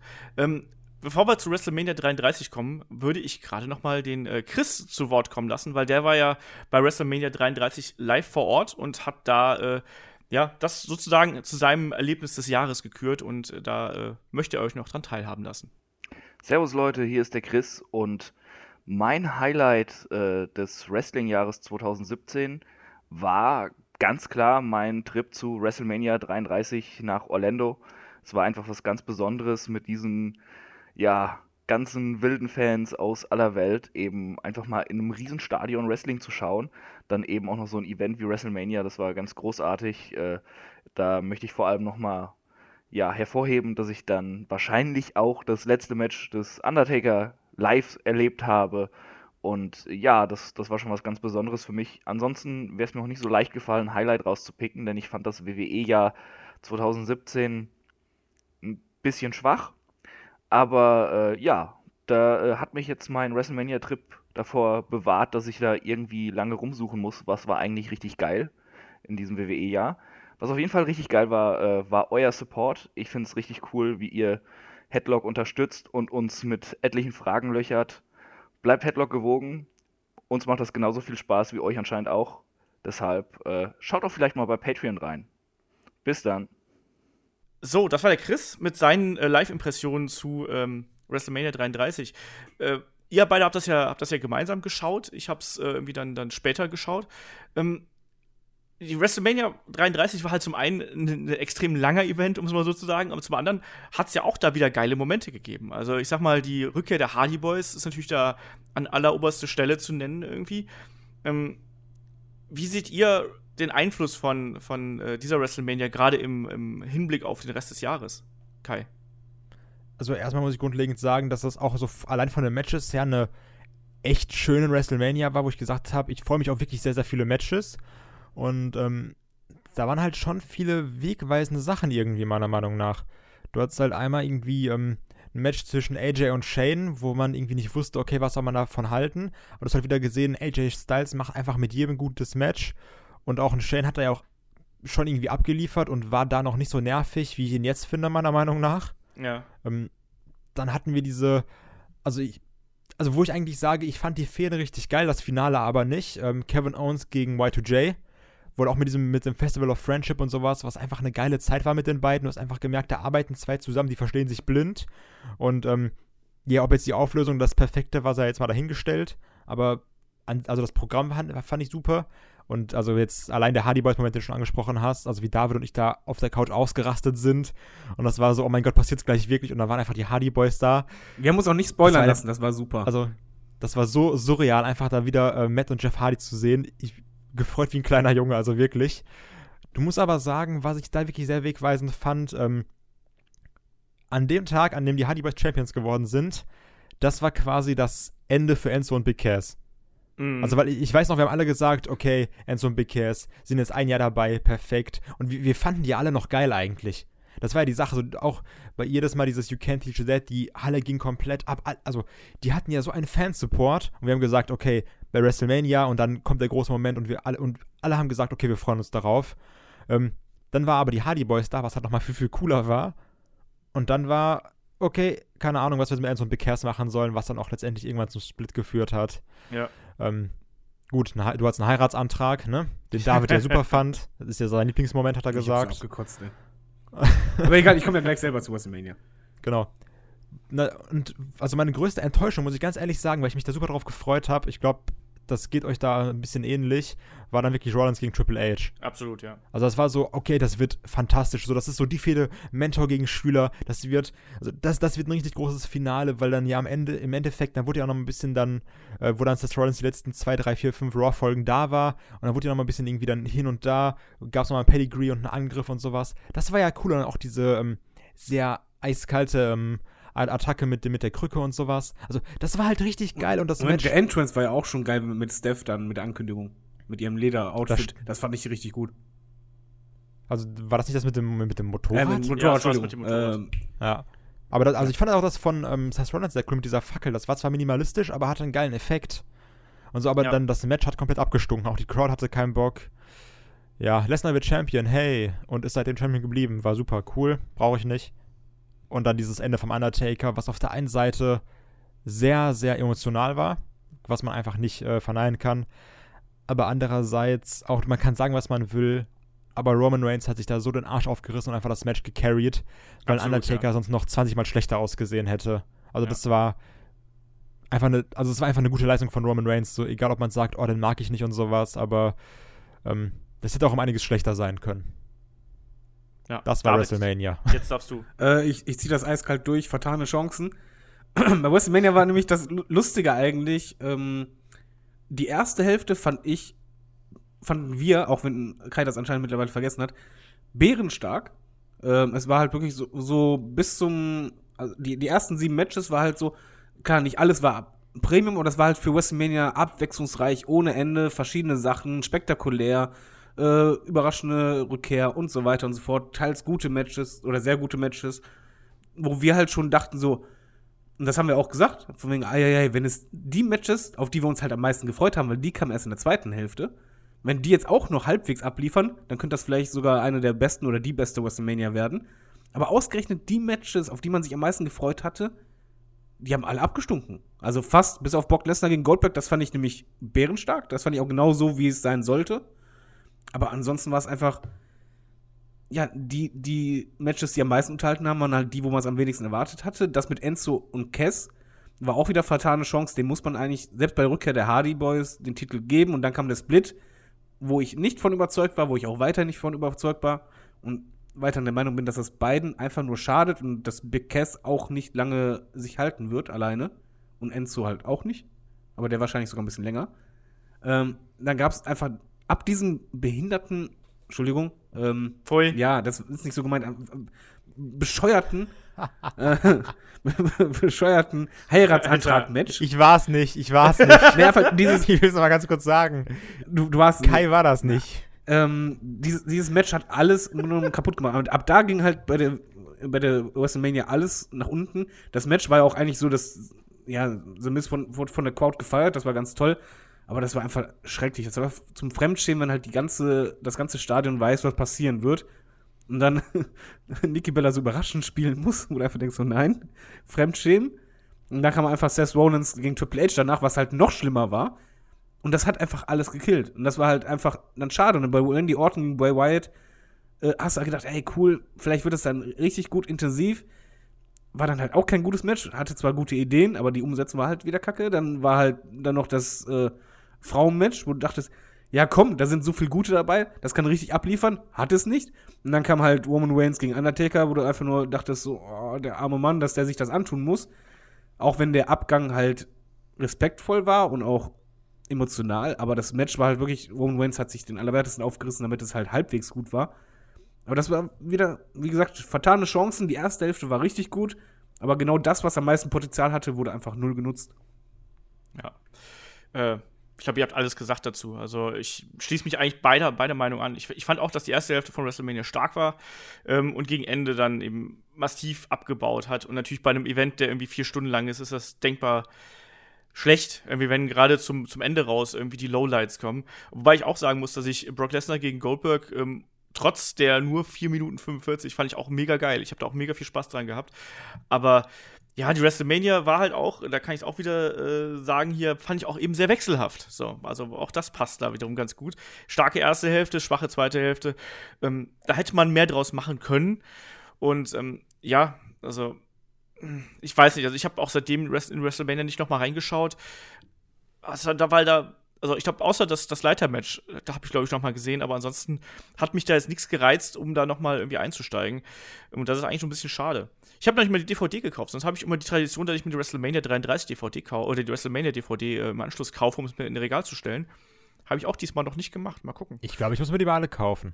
Ja, ich habe ich hab ja noch die alten, ähm, diese Anthology-Boxen, damals noch von Silvervision, habe ich hier noch im Schrank stehen. Ähm, die sind halt eben ganz geil. Das sind so große, große Box-Sets und dann eben noch die alten, äh, normalen DVD, keine Ahnung, drei, vier DVD-Sets. Gibt es denn die ersten WrestleManias auf DVD? Also wurden die irgendwann, irgendwann auf DVD gepresst? Bestimmt, oder? Bestimmt. Ich weiß nicht mehr genau, aber ich gehe mal davon aus, dass man die noch kriegt. Ich bin aber, ich weiß es aber echt. Äh, wisst ihr eigentlich, was ich am, am, traurigsten eigentlich finde bei dieser WrestleMania, wenn ich mir das alles nochmal anschaue? Dass alles eigentlich gar keinen Sinn hatte im Endeffekt. Genau. Also es, hat, es hatte keinen Einfluss Genau, gehabt. es hatte keine Folge. AJ Styles gegen, gegen Shane hatte keine riesengroße Folge. Seth Rollins gegen Triple H, das Mega-Ding, hatte keine Mega-Folge. Ja, The Miz vorher mit, mit seinem Titel und so, Co. immer gepusht und so weiter. Und jetzt war er im Nirgendwo mit John Cena, der auch im Nirgendwo war, nur für diesen Heiratsantrag. Hatte keine Folge. Wendy Orton gegen Bray Wyatt, ja, toll, das war's. Brock Lesnar hat halt einfach den Titel geholt. Es war halt anschließend so, als wenn Goldberg nie da gewesen wäre. Weil der hatte halt kurz seinen Mini-One, das war es dann auch schon. Roman Reigns hat Undertaker besiegt, was ihm auch irgendwie nicht geholfen hat, weil du wirst, wenn du jetzt an Roman Reigns denkst, selten dran denken, ja, das war halt das letzte Match von, von einem Undertaker, weil du halt immer beim Undertaker eher denkst, Brock Lesnar, das war der, der ihn besiegt hat. Das ist halt, diese WrestleMania hat zu nichts geführt. Das war irgendwie das, ja. was am traurigsten ist. Das ist ja genau das, was ich gemeint habe mit, das WWE hat gefühlt 2017 ähm, darauf gepocht, die Momente zu erschaffen, und dann aber daraus keine Konsequenzen gezogen. Und die Charaktere haben sich auch nicht weiterentwickelt in irgendeiner Form. Also viel zu selten zumindest. Also klar, es gab irgendwann dann einen, äh, einen Abschluss, aber viele Fäden sind einfach, die waren irgendwann zu Ende und dann wurde einfach der Fädenpartner ausgetauscht. Und das ähm, schadet natürlich dem Produkt. Ähm, ich würde sagen, wir, wir machen den, den Sommer quasi ein bisschen schneller, weil das war ja dann wirklich auch die Flut von Pay-Per-Views, wo wir dann wirklich quasi alle zwei bis drei Wochen ein Event gehabt haben. Ähm, gestartet mit, mit Payback und äh, Braun Strowman gegen ähm, Roman Reigns. Das Match Ey, war. hatten wir House of Horrors, das war das Schlimmste auf der Welt. Genau, wollte ich gerade sagen. Das, also der Main Event war eigentlich ganz cool, das weiß ich noch. Also Roman Reigns gegen äh, Braun Strowman, wo Braun Strowman gewonnen hat, das war unterhaltsam. Aber House of Horrors war, hat seinem Namen irgendwie alle Ehre gemacht. Also es war halt aber also es war nicht mal trash lustig, es war einfach lustig, weil es echt nicht gut nee, war. Es war. Nee, es war noch nicht mal mehr lustig, es war einfach Fremdstehen, es war vor allen Dingen, dass du dich als Fan geärgert hast, weil mit denselben Mitteln und Aufwand hätte man so viel Besseres machen können und das war einfach, ja, wie die Leute halt in, in der Halle dann auch die ganze Zeit irgendwann geschändet haben, es war einfach nur langweilig. Ja, also. Und wir hatten halt diesen Tausch, wo wir uns alle nicht sicher waren. Äh, Jericho und Owens kommt zu SmackDown und äh, The Miz geht zu Raw. Also ja. ich weiß noch, das war halt auch irgendwie großer Diskussionsbedarf bei uns, wo wir dann gesagt haben, oh, The Miz, der trägt ja irgendwie mit dem AJ Styles zusammen SmackDown und jetzt auf einmal ist irgendwie The Miz weg. Oh, hm, ist das gut und sowas? Und der fehlt, das merkst aber du. Der, also er fehlt SmackDown, aber er ist trotzdem bei Raw noch sehr präsent, was ja auch eine Angst von uns war. Also ja, das ja, aber ich finde halt, du merkst richtig, es gibt halt manchmal so einfach Gesichter eines Brands und The Miz hat halt wirklich SmackDown getragen und der fehlt mir zum Beispiel jetzt, merkst du gerade in der zweiten Jahreshälfte, der fehlt mir total. Ganz ehrlich. Ja, also The Miz ist ja auch durchaus ein, ein prägender Heel einfach für das gesamte WWE-Produkt. Und klar, egal ob jetzt bei SmackDown oder bei Raw, wenn der nicht da ist, äh, der ist halt wichtig, gerade in den Ich finde es so schön, dass man so Sachen über The Mist sagt. Ne? Da ich das mal echt ganz kurz festhalten. ja. Also, das freut mich einfach jedes Mal, wenn, wenn man so sagen kann, The Mist ist so und so wichtig. Weil ich finde, das ist einfach ein, ein geiler Typ, wo du halt merkst, der reißt sich den Arsch auf. Ja. Und ich finde das so geil, dass der jetzt halt in 17 und 16 so diese Anerkennung bekommt, die er verdient hat. Auf Ja. jeden Fall. Aber vor allen Dingen ist eigentlich auch wieder vertane Chance, weil ich finde zum Beispiel, wäre bei SmackDown geblieben, du hättest so mega Fäden machen können mit AJ Styles. Dann, als Nakamura debütiert ist, statt von eine richtig coole Fäde mit Nakamura und einem arroganten The Miz. Oh, das hätte so gezündet. Aber ja, Ja. schade. Aber wir, dafür hatten wir ja andere Überraschungen, ne? Die größte. Genau, ich, ich spring direkt einfach mal ein, ein weiter äh, zu Backlash, äh, wo wir dann. Da begann das Jinder-Experiment einen Monat später bei Backlash. Ähm, Jinder Mahal besiegt Randy Orton und wird äh, WWE-Champion bei SmackDown. So. Eieiei, ey. Das, das war wirklich, da, da, da fängt wirklich auch für mich die richtig harte Zeit an. Also, das war auch so ein Event, da hat äh, Shinsuke Nakamura debütiert, wo wir alle schon gesagt haben: so, ja, könnte gut werden, ist dann eher so mittel geworden. Und seitdem ist auch mit Shinsuke Nakamura, finde ich, bei SmackDown nicht mehr viel passiert. Ähm, du hattest viel Blabla irgendwie. Also selbst in Kevin Owens gegen AJ Styles war damals ja auch Die sehr. Fehde war äh, einfach nicht gut. Also genau, so. das war nicht gut. Ähm, und dann eben auch noch Jinder Mahal, der, der Champion geworden ist und dann auch für eine sehr lange Zeit geblieben ist, muss man mal sagen. Wie, wie fandet ihr das Ähm, denn eigentlich? Also ich persönlich bin wahrscheinlich der Einzige, aber ich fand den One von Jinder echt gut gemacht für das. Also ich habe viel, viel weniger erwartet, wenn man das schon macht. Und ich fand, der hat echt alles gegeben, um halt ein würdiger Champ zu Ja. sein. Also es, es, Ja, es, es reicht halt nicht für Top-Matches, muss man ehrlich sagen. Nee. Aber ich finde, er hat mehr abgeliefert, als wahrscheinlich die meisten ihm zugetraut hätten. Das stimmt. Es, also ich, ich, sag, ich sag auch mal, es hätte vielleicht noch, noch, noch schlimmer kommen können, aber für mich war der, der Title Run einfach auch viel zu lang.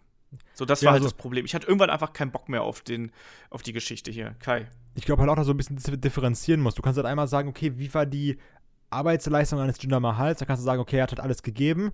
So kann man absolut nichts gegen sagen. So wirklich, ey, cool, so du hast deinen Moment und sowas. Aber das war der beschissenste Title Run, den ich jemals gesehen habe. Das war so langweilig, das hat mich so genervt. Ich hatte auf keins dieser Matches Bock. Das waren auch nur Scheißfäden. Also Jinder gegen Randy Orton war des Todes langweilig. Also da hätte ich auch einfach meine Wand angucken können. Fünf Stunden lang, das wäre spannender gewesen. Dann hast du das, das äh, konkludiert dann in einem absolut beschissenen Punjabi Prison Match, was noch viel schlimmer war als alles, was davor passiert ist.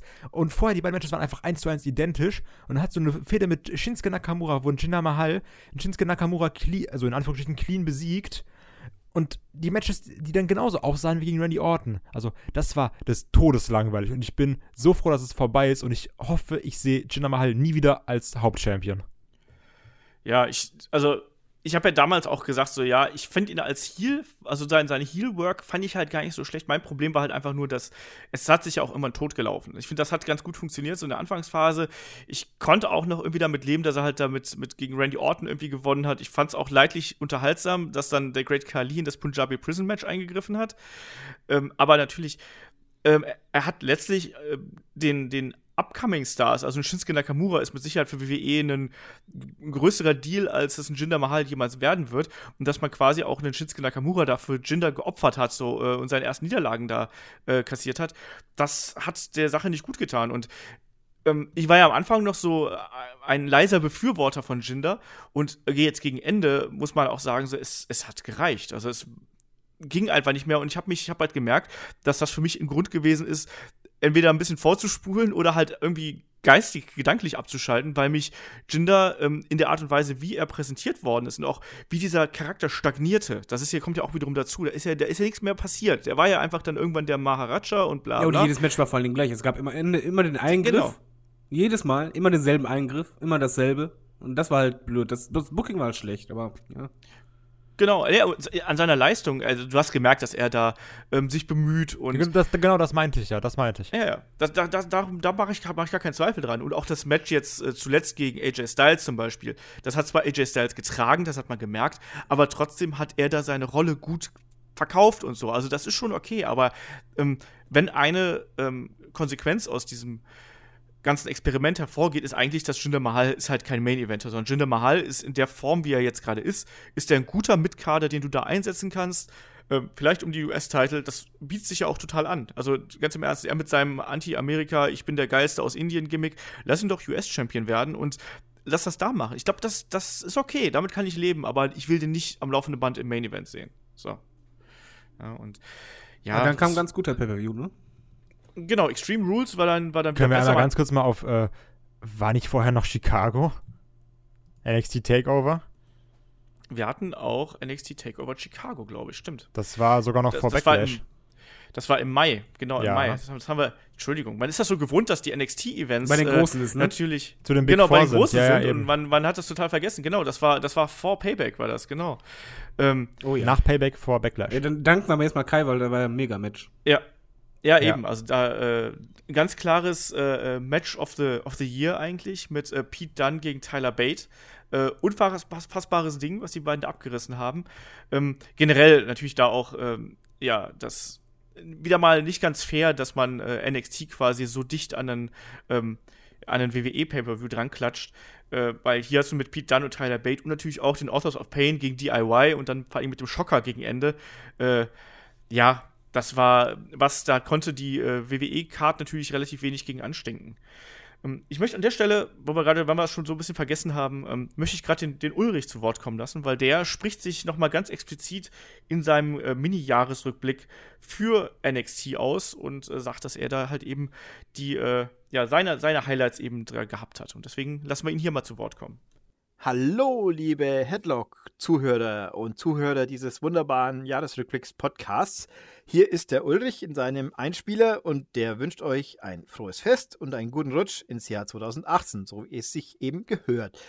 Dann hatten wir noch die Frage, was war der Wrestling-Moment des Jahres 2017 für mich? Ähm, ich kann da sagen, es war nicht ein Moment, eher vier mal zwei bis zweieinhalb Stunden, nämlich äh, eigentlich die NXT Takeovers. Die sind einfach das, was ich mir von einem guten Pay-per-View wünsche, einem guten Mainstream Wrestling Pay-per-View, nämlich gute Produktionsqualität, gute Kommentare, Kommentatoren, ähm, gutes Ambiente, gute Wrestler, gute Matches, gute Storylines. Es hat einfach fast durchgehend alles gepasst bei den Takeovers. Es ist natürlich nicht jedes Match ist perfekt, das ist auch klar, aber die Main Events waren meistens großartig, die Tag Teams waren großartig, der Split von Do It Yourself war war der wahrscheinlich der Moment der Momente für mich innerhalb dieser Takeovers. So gesehen war das dann wohl doch der Wrestling-Moment für mich im Jahr 2017, weil das so überraschend und gut inszeniert war und natürlich Johnny Gargano Ultra Babyface und wenn Ciampa wiederkommt, super Bösewicht, perfekt.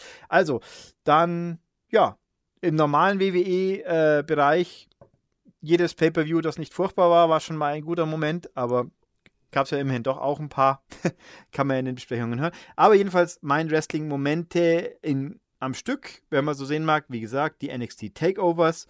Ich möchte keins gezielt hervorheben, weil ich die eigentlich alle super fand. Hoffentlich geht es so weiter. Hoffentlich werden auch die Main Roaster Sachen ein bisschen besser in 2018. Wir werden sehen. Wie gesagt, frohes Fest, guten Rutsch und bis zum nächsten Podcast mit den anderen oder mit mir. Tschüss. Ja, so, das war der Ulrich mit seiner Meinung zu äh, NXT und seinen, seinen Highlights vor allem. David, du wolltest noch irgendwie äh, was ansprechen, glaube ich. Ich glaube, Authors of Pain gegen DIY. Äh, nee, Pete Dunne gegen Tyler Bate. Ja, hau raus. Und zwar, ähm, wie gut dieses Match war, zeigt einfach nur eine Sache, was ich einfach beim Wrestling, in den Indies mag das äh, öfters der Fall sein, aber bei der WWE siehst du es normalerweise nicht. Und zwar, dass die Halle im Laufe des Matches irgendwann aufgestanden ist und nur noch geklatscht hat.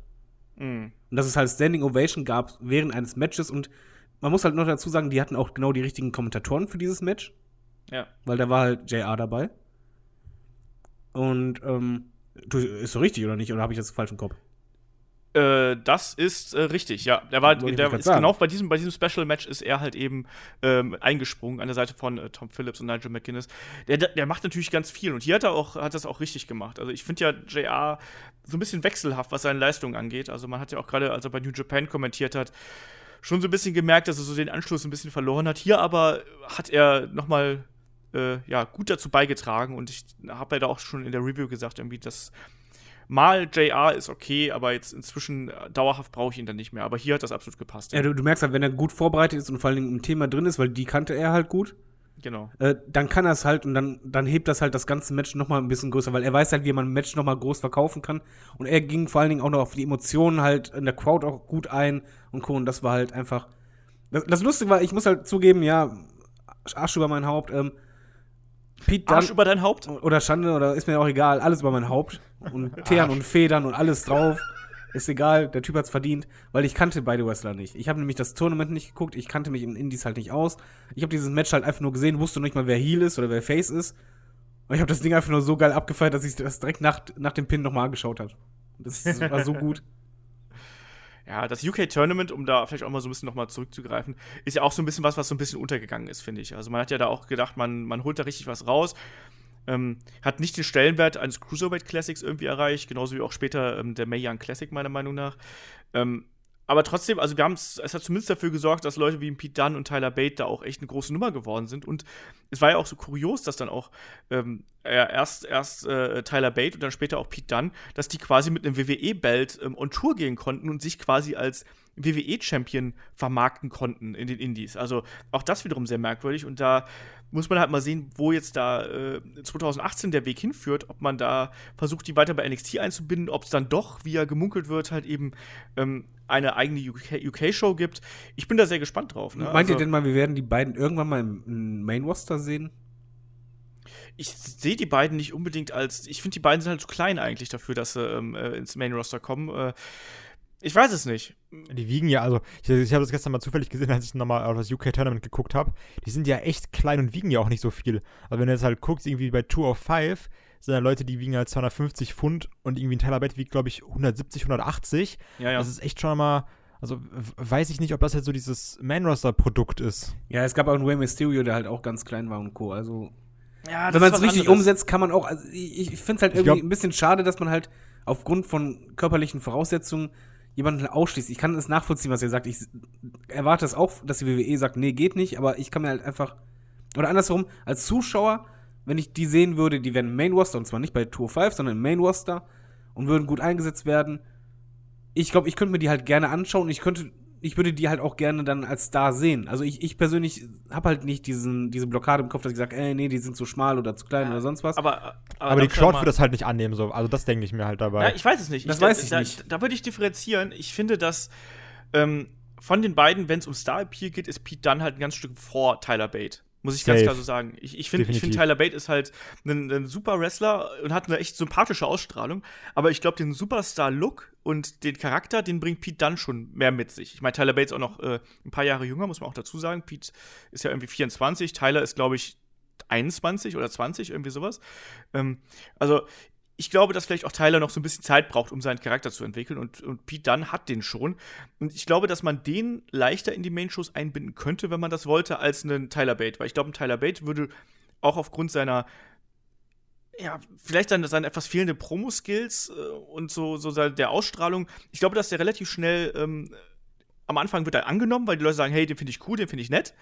Aber dann wird er, glaube ich, auch relativ schnell wieder Untergehen. irgendwo versacken, genau. Und Pete Dunne, glaube ich, ist jemand, der hat ja seine Manorismen, weißt du, egal jetzt mit dem Mundschutz und dem Beißen, aber auch, der ist halt auch einfach ein Arsch. Und man hat das ja auch in dieser Interaktion mit William Regal damals gesehen, dass der den auch, den Arsch auch gegen die Großen darstellen kann. Und warum denn nicht? Also das, da halte ich ihn für weiter als einen Tyler Bate. Ne? Also, muss man sozusagen. Ähm, wo waren wir eigentlich stehen geblieben hier im Main Roster? Ähm, Äh, Extreme Rules. Extreme Rules waren wir, ne? Ähm, auch da, das war ein durchaus guter Event mit dem, mit dem, mit dem richtig guten äh, Main Event und ohne Brock Lesnar. ähm, Und wir hatten ein, ein. Steel- Genau, wir hatten ein Steel Cage Match, was glaube ich äh, sehr, ich glaube, da sind die Meinungen sehr auseinandergegangen. Ich weiß, dass ich das damals unterhaltsam und gut fand. Ich weiß aber auch, dass andere das aufgrund der Regelauslegung ziemlich beschissen fanden. Ähm, da, da war es halt ein bisschen merkwürdig.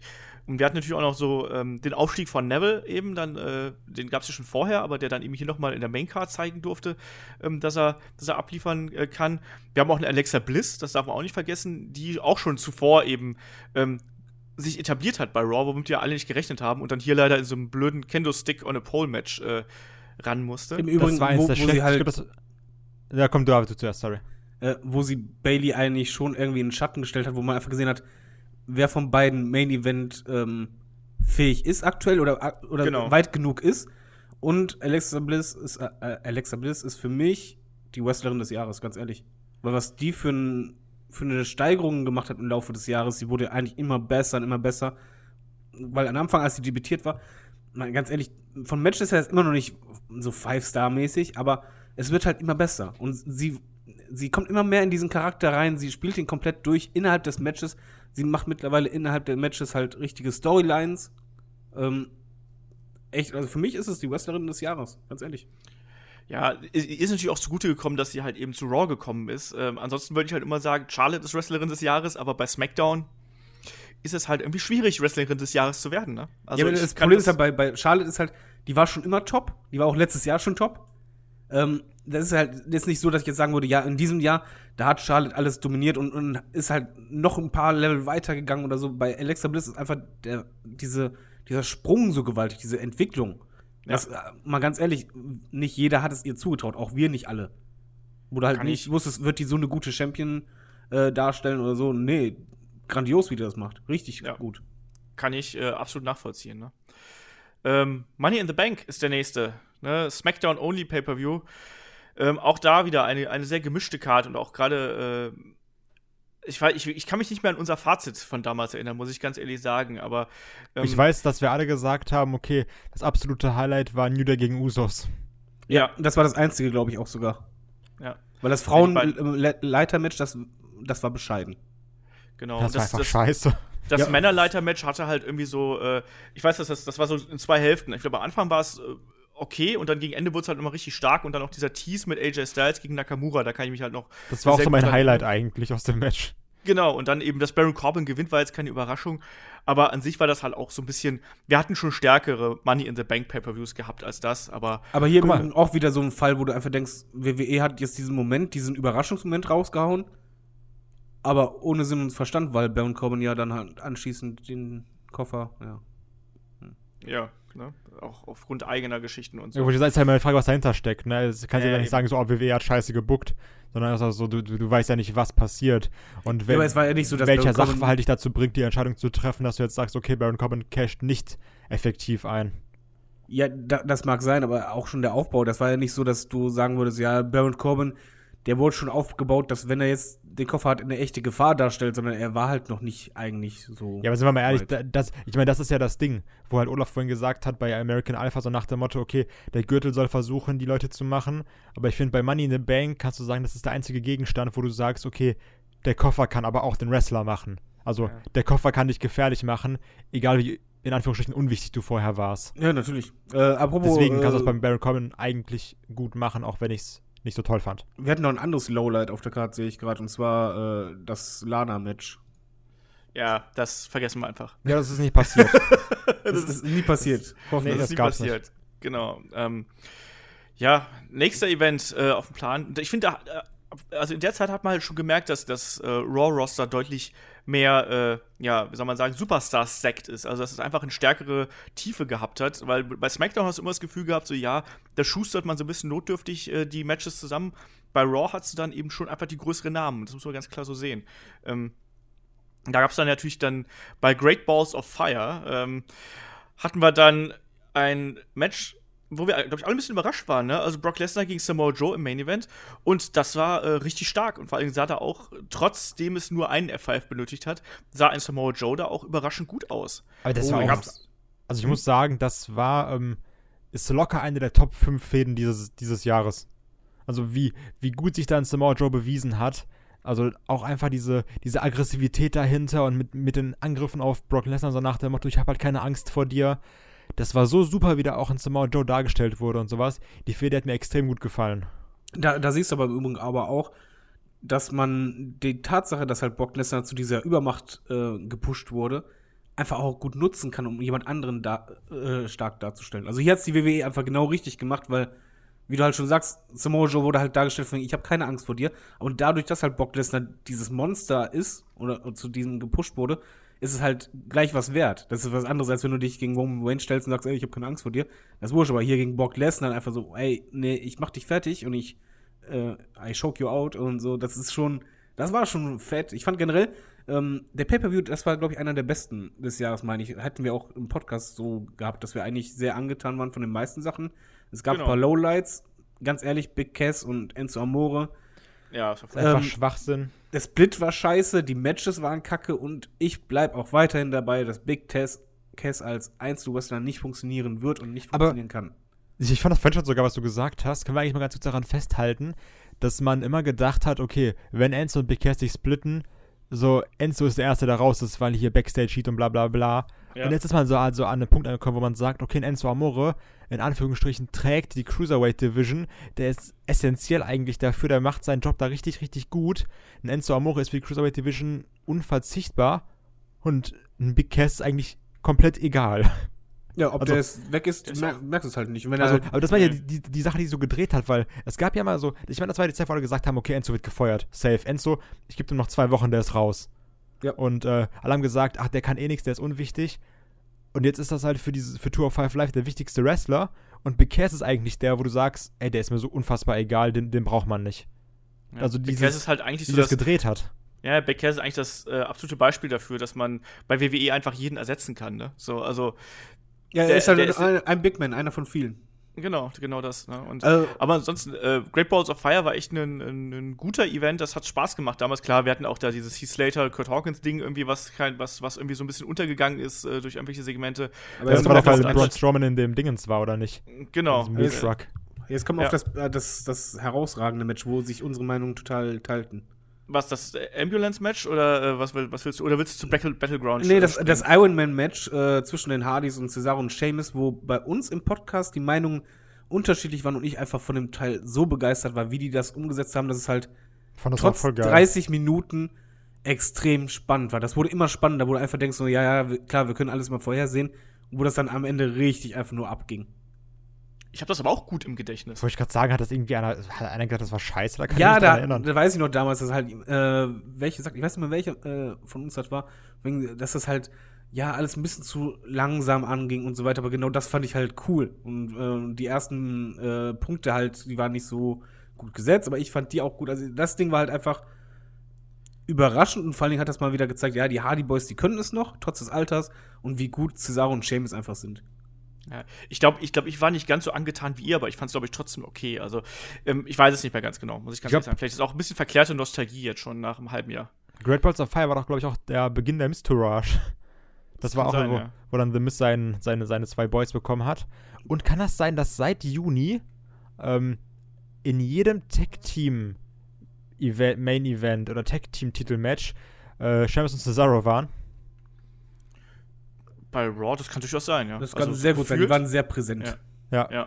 Was aber nicht unbedingt daran lag, dass die immer super eingesetzt wurden, sondern einfach, dass du das Dass sie halt immer dass da die, waren. Ja, die Booker haben irgendwie keine Ideen, weil das Schlimmere kam ja einfach dann später, wo dann halt Cesaro und Sheamus halt gegen Ambrose und Rollins gefädet haben und es in den Weeklies immer diese verschiedenen Konstellationen gab. Und Genau. dann nochmal und dann nochmal und dann später nochmal und dann haben wir die Fehde beendet. Ach komm, dann machen wir das doch nochmal. Und dann nochmal, das haben wir noch nicht gesehen. Komm, lass mal nochmal machen.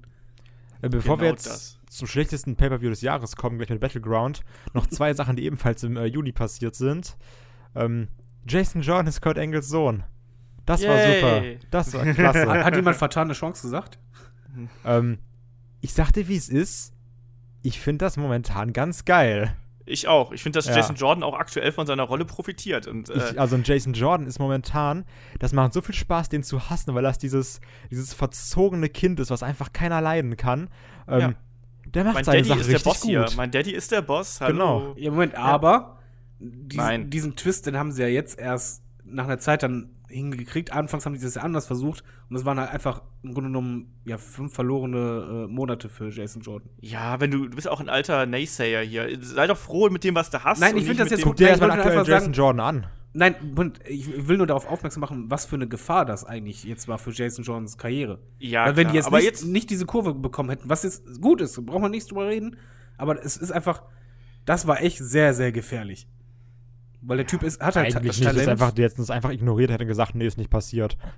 ist genauso Nein, wie das Caning wie dreimal gestorben ist, viermal sein Haus angezündet hat. Nein, ich und seine das nicht Eltern, thematisch, keine sondern einfach, dass es einfach vom Standing gegenüber dem Publikum halt wirklich.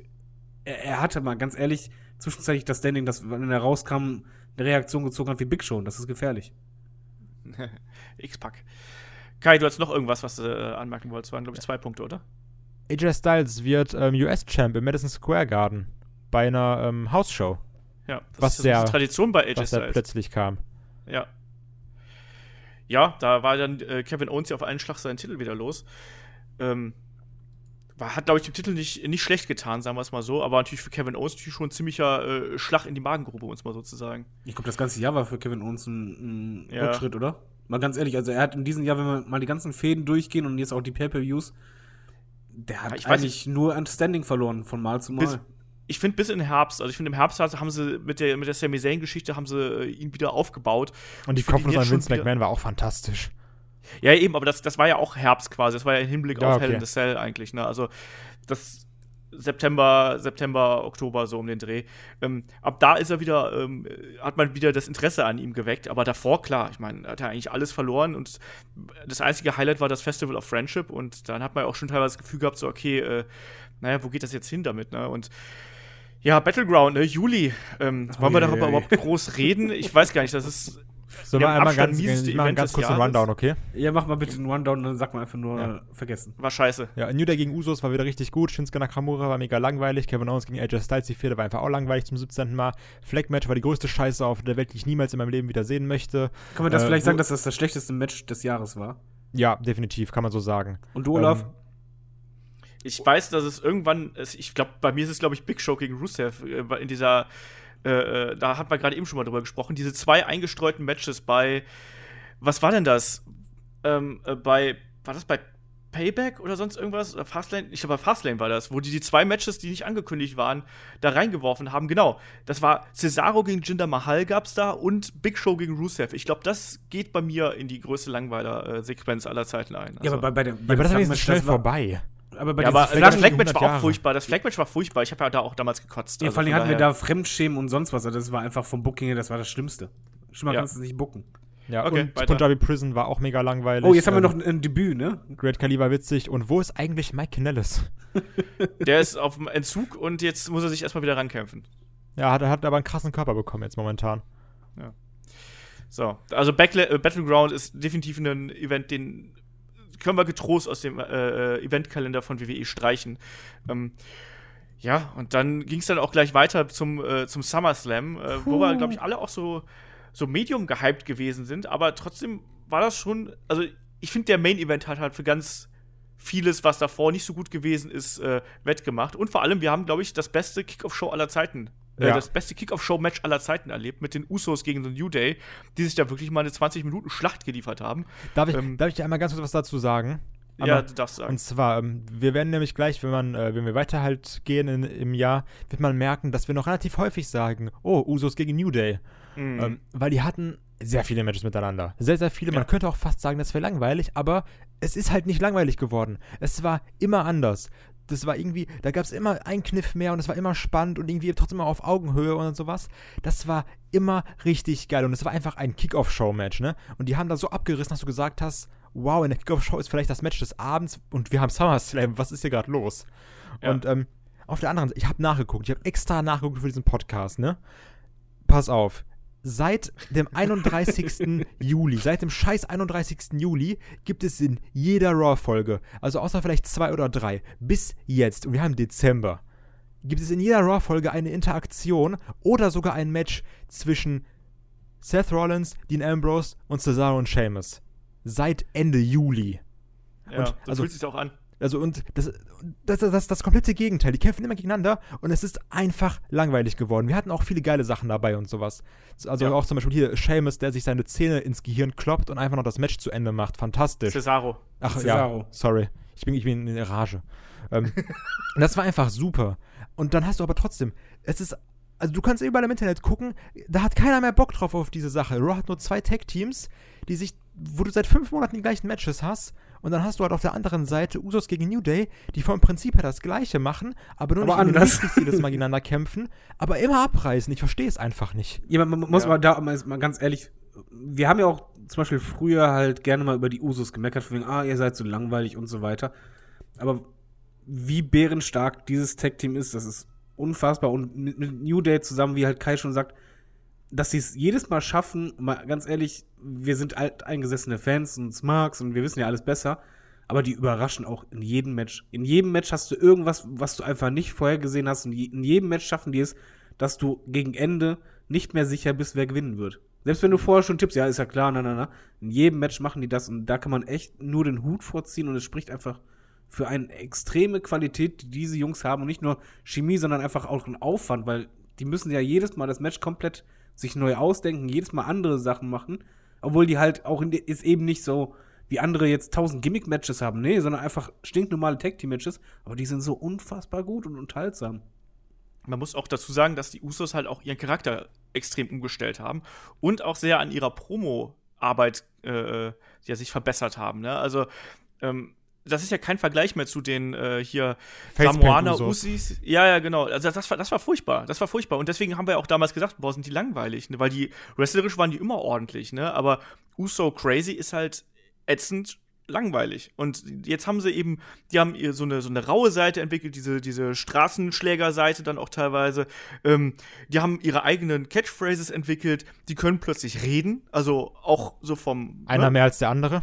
Ja, aber genau, aber beide kann er ordentlich, also kann man echt nicht meckern. Genau. Ne? Und das, die machen Stimmung und äh, ich finde auch, dass die Usos sind, das klingt jetzt so doof, wenn man das so sagt, aber eigentlich so die Tag-Team-Aufsteiger des Jahres. Also, ja, obwohl die halt schon komplett. Ewigkeiten dabei sind, aber die haben sich so krass entwickelt. Komplett sel neu selbst erfunden eigentlich. Ja, vor allem zeigt, zeigt es ja genau. auch, wie viel die äh, hinter den Kulissen gearbeitet haben müssen. Also ich kann ja, mir richtig vorstellen, auch jetzt, wie gesagt, auch New Day nehme ich da nicht raus, weil die ging mir auch eine Zeit lang echt auf den Keks. Aber es, es, spricht einfach dafür, wie stark diese Teams arbeiten und versuchen, sich zu verbessern und abzuliefern. Und, und halt eben nicht einfach von wegen, ja, wir gehen in den Ring, wie du es bei manchen Western vom Gefühl hast, von wegen, ja, wir liefern halt das Standardmäßige ab, so wie der letzten House-Show. Sondern nee, jedes Mal einen neuen Plan und nein, wir wollen besser machen, wir wollen das intensiver machen und so weiter. Und es klappt immer mehr und immer besser und ja, fantastisch. Genau. Das war, das war super. Ähm, ansonsten, der SummerSlam war so ein bisschen also durchwachsener äh, Pay-per-View, glaube ich. Auf also, jeden Fall ähm, das Begräbnis eines Baron Corbins. Also ja. erstmal eine krasse Ansage mit erstmal dem ähm, Money Bankkofferverlust und dann dieser doch sehr einseitigen Niederlage gegen John Cena. Das war ja, ja, auch, wo du gesagt hast, da muss irgendwas vorgefallen sein. Genau das, ja.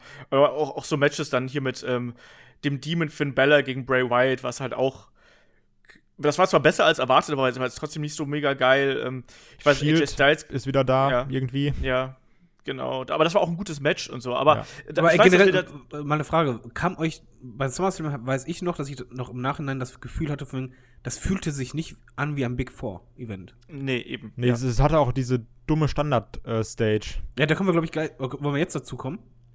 Ja, ich meine, das haben wir oft genug ja schon bemängelt. Ja, das, eben wollte ich gerade sagen. Die Big Four, da müssen wir jetzt nicht nochmal großartig auswalzen. Wir haben oft genug schon gesagt, dass es halt schade ist, dass eigentlich nur noch WrestleMania die große Stage bekommt und äh, alle anderen halt eben nicht mehr, die noch die Standard-Stage bekommen. Ich wollte es eigentlich ich glaub, sagen. Ich wollte es eigentlich so formulieren, dass halt die WWE sowohl von der Stage her als auch von, von Matchcards und Matches her es immer wieder schafft, Großmomente zu erzeugen oder große Feen und große Spannungen aber sehr selten in diesem Jahr. Also in diesem Jahr habe ich halt einfach ganz oft das Gefühl gehabt, Standardkost und nur ganz selten diese Highlights raussprangen.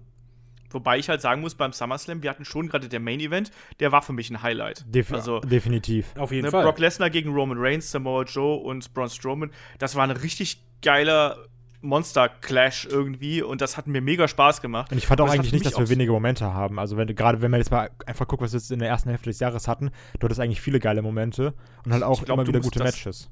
Wie halt ja, ich glaube, du musst es halt absetzen, die Masse an Content, die wir gekriegt haben und dann die Masse an den großen Events. Also ich glaube, dass mir geht es um das Prozentuale. Wir haben so viel Wrestling, so viele Pay-per-Views.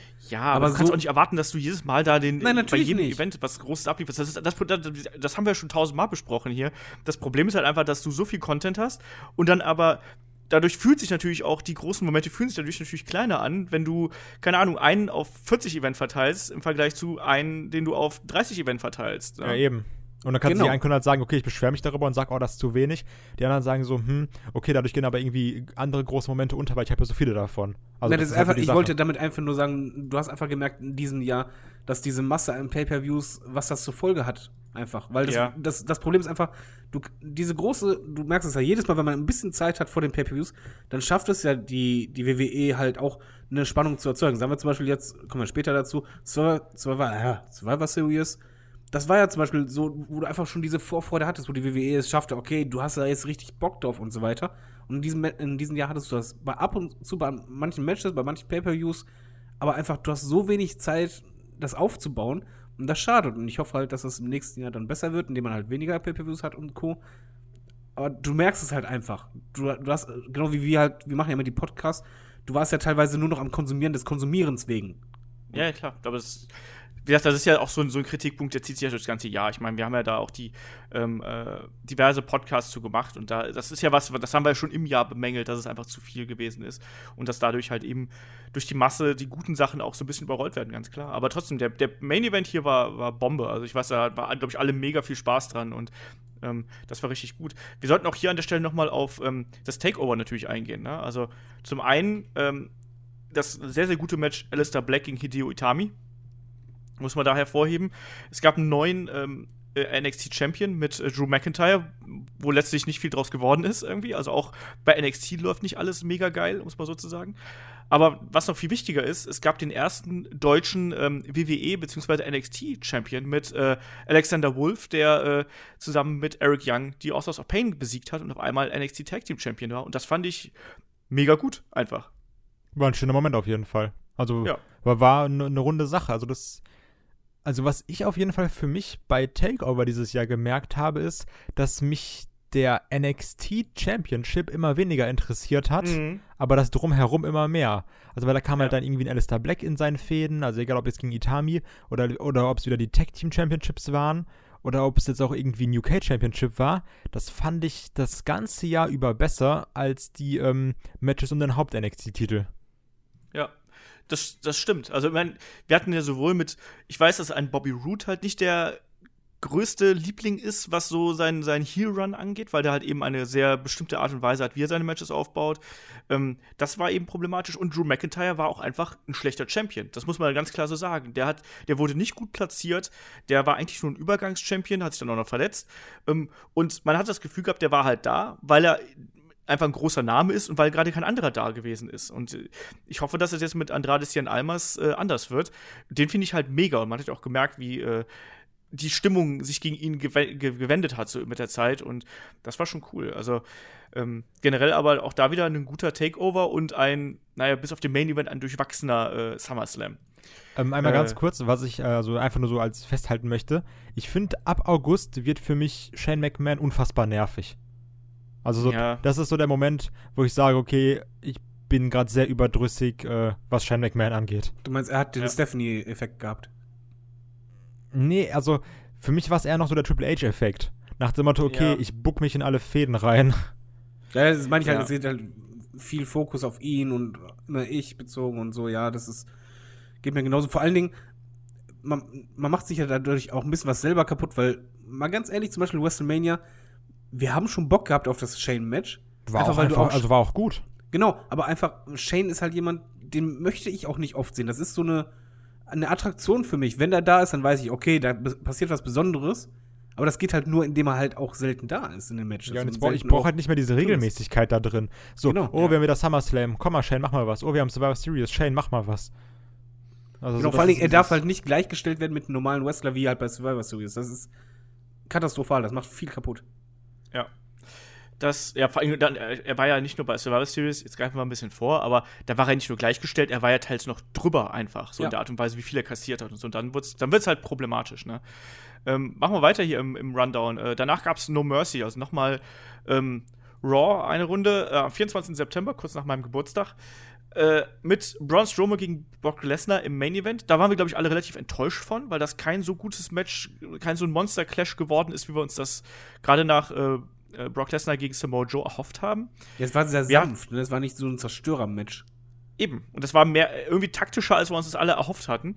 Ähm, dann hatten wir aber auch äh, natürlich Roman Reigns gegen John Cena, was ein gutes Match gewesen ist, was aber, finde ich, von der Stimmung her so ein bisschen, da habe ich mir ein bisschen mehr von erwartet. Aber ein bisschen zu lang, meiner Meinung nach.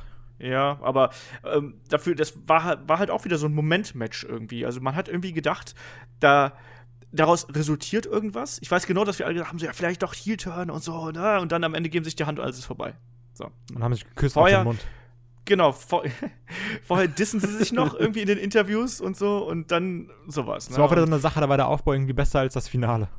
Ja, genau, Ja. genau das. Und, und vor allem, das war ja auch, dann, dann war ja auch direkt der Cut. Also dann war John Cena ja weg. Äh, Roman Reigns hat quasi seinen Push bekommen, in Anführungsstrichen, äh, durch den Sieg über ihn. Ja, und das war's dann eigentlich auch. Hat da jemand- ich, war das. Hat Ja. da jemand ver äh, vertane Chancen gesagt? Ja, ja, genau. Ansonsten Ähm, war das halt auch für mich so ein Bla-Event eigentlich, oder? Ja, aber dazu noch, also vielleicht noch zum No Mercy kurz. Ab hier wird auch für mich ein ähm, Finn Balor fängt an langweilig zu werden. Oh, danke, Ja. ich bin nicht der Einzige, es dem es so geht. sehr, sehr enorm stagniert. Und Ja. ein, äh, Enzo Amore übernimmt die Cruiserweight Division. Indem Ja. er Cruiserweight Champion wird bei No Mercy. ja. Aber mal, ehrlich, bei, bei Finn ist echt äh, irgendwie, also nicht nur schade, sondern irgendwie auch traurig zu sehen, weil bei mir ist es genau wie, wie bei Kai. Ich finde ihn mittlerweile echt langweilig. Also, Aber es gen- liegt, aber es liegt doch an, also mich interessieren aber auch die Finn Balor Matches nicht mehr.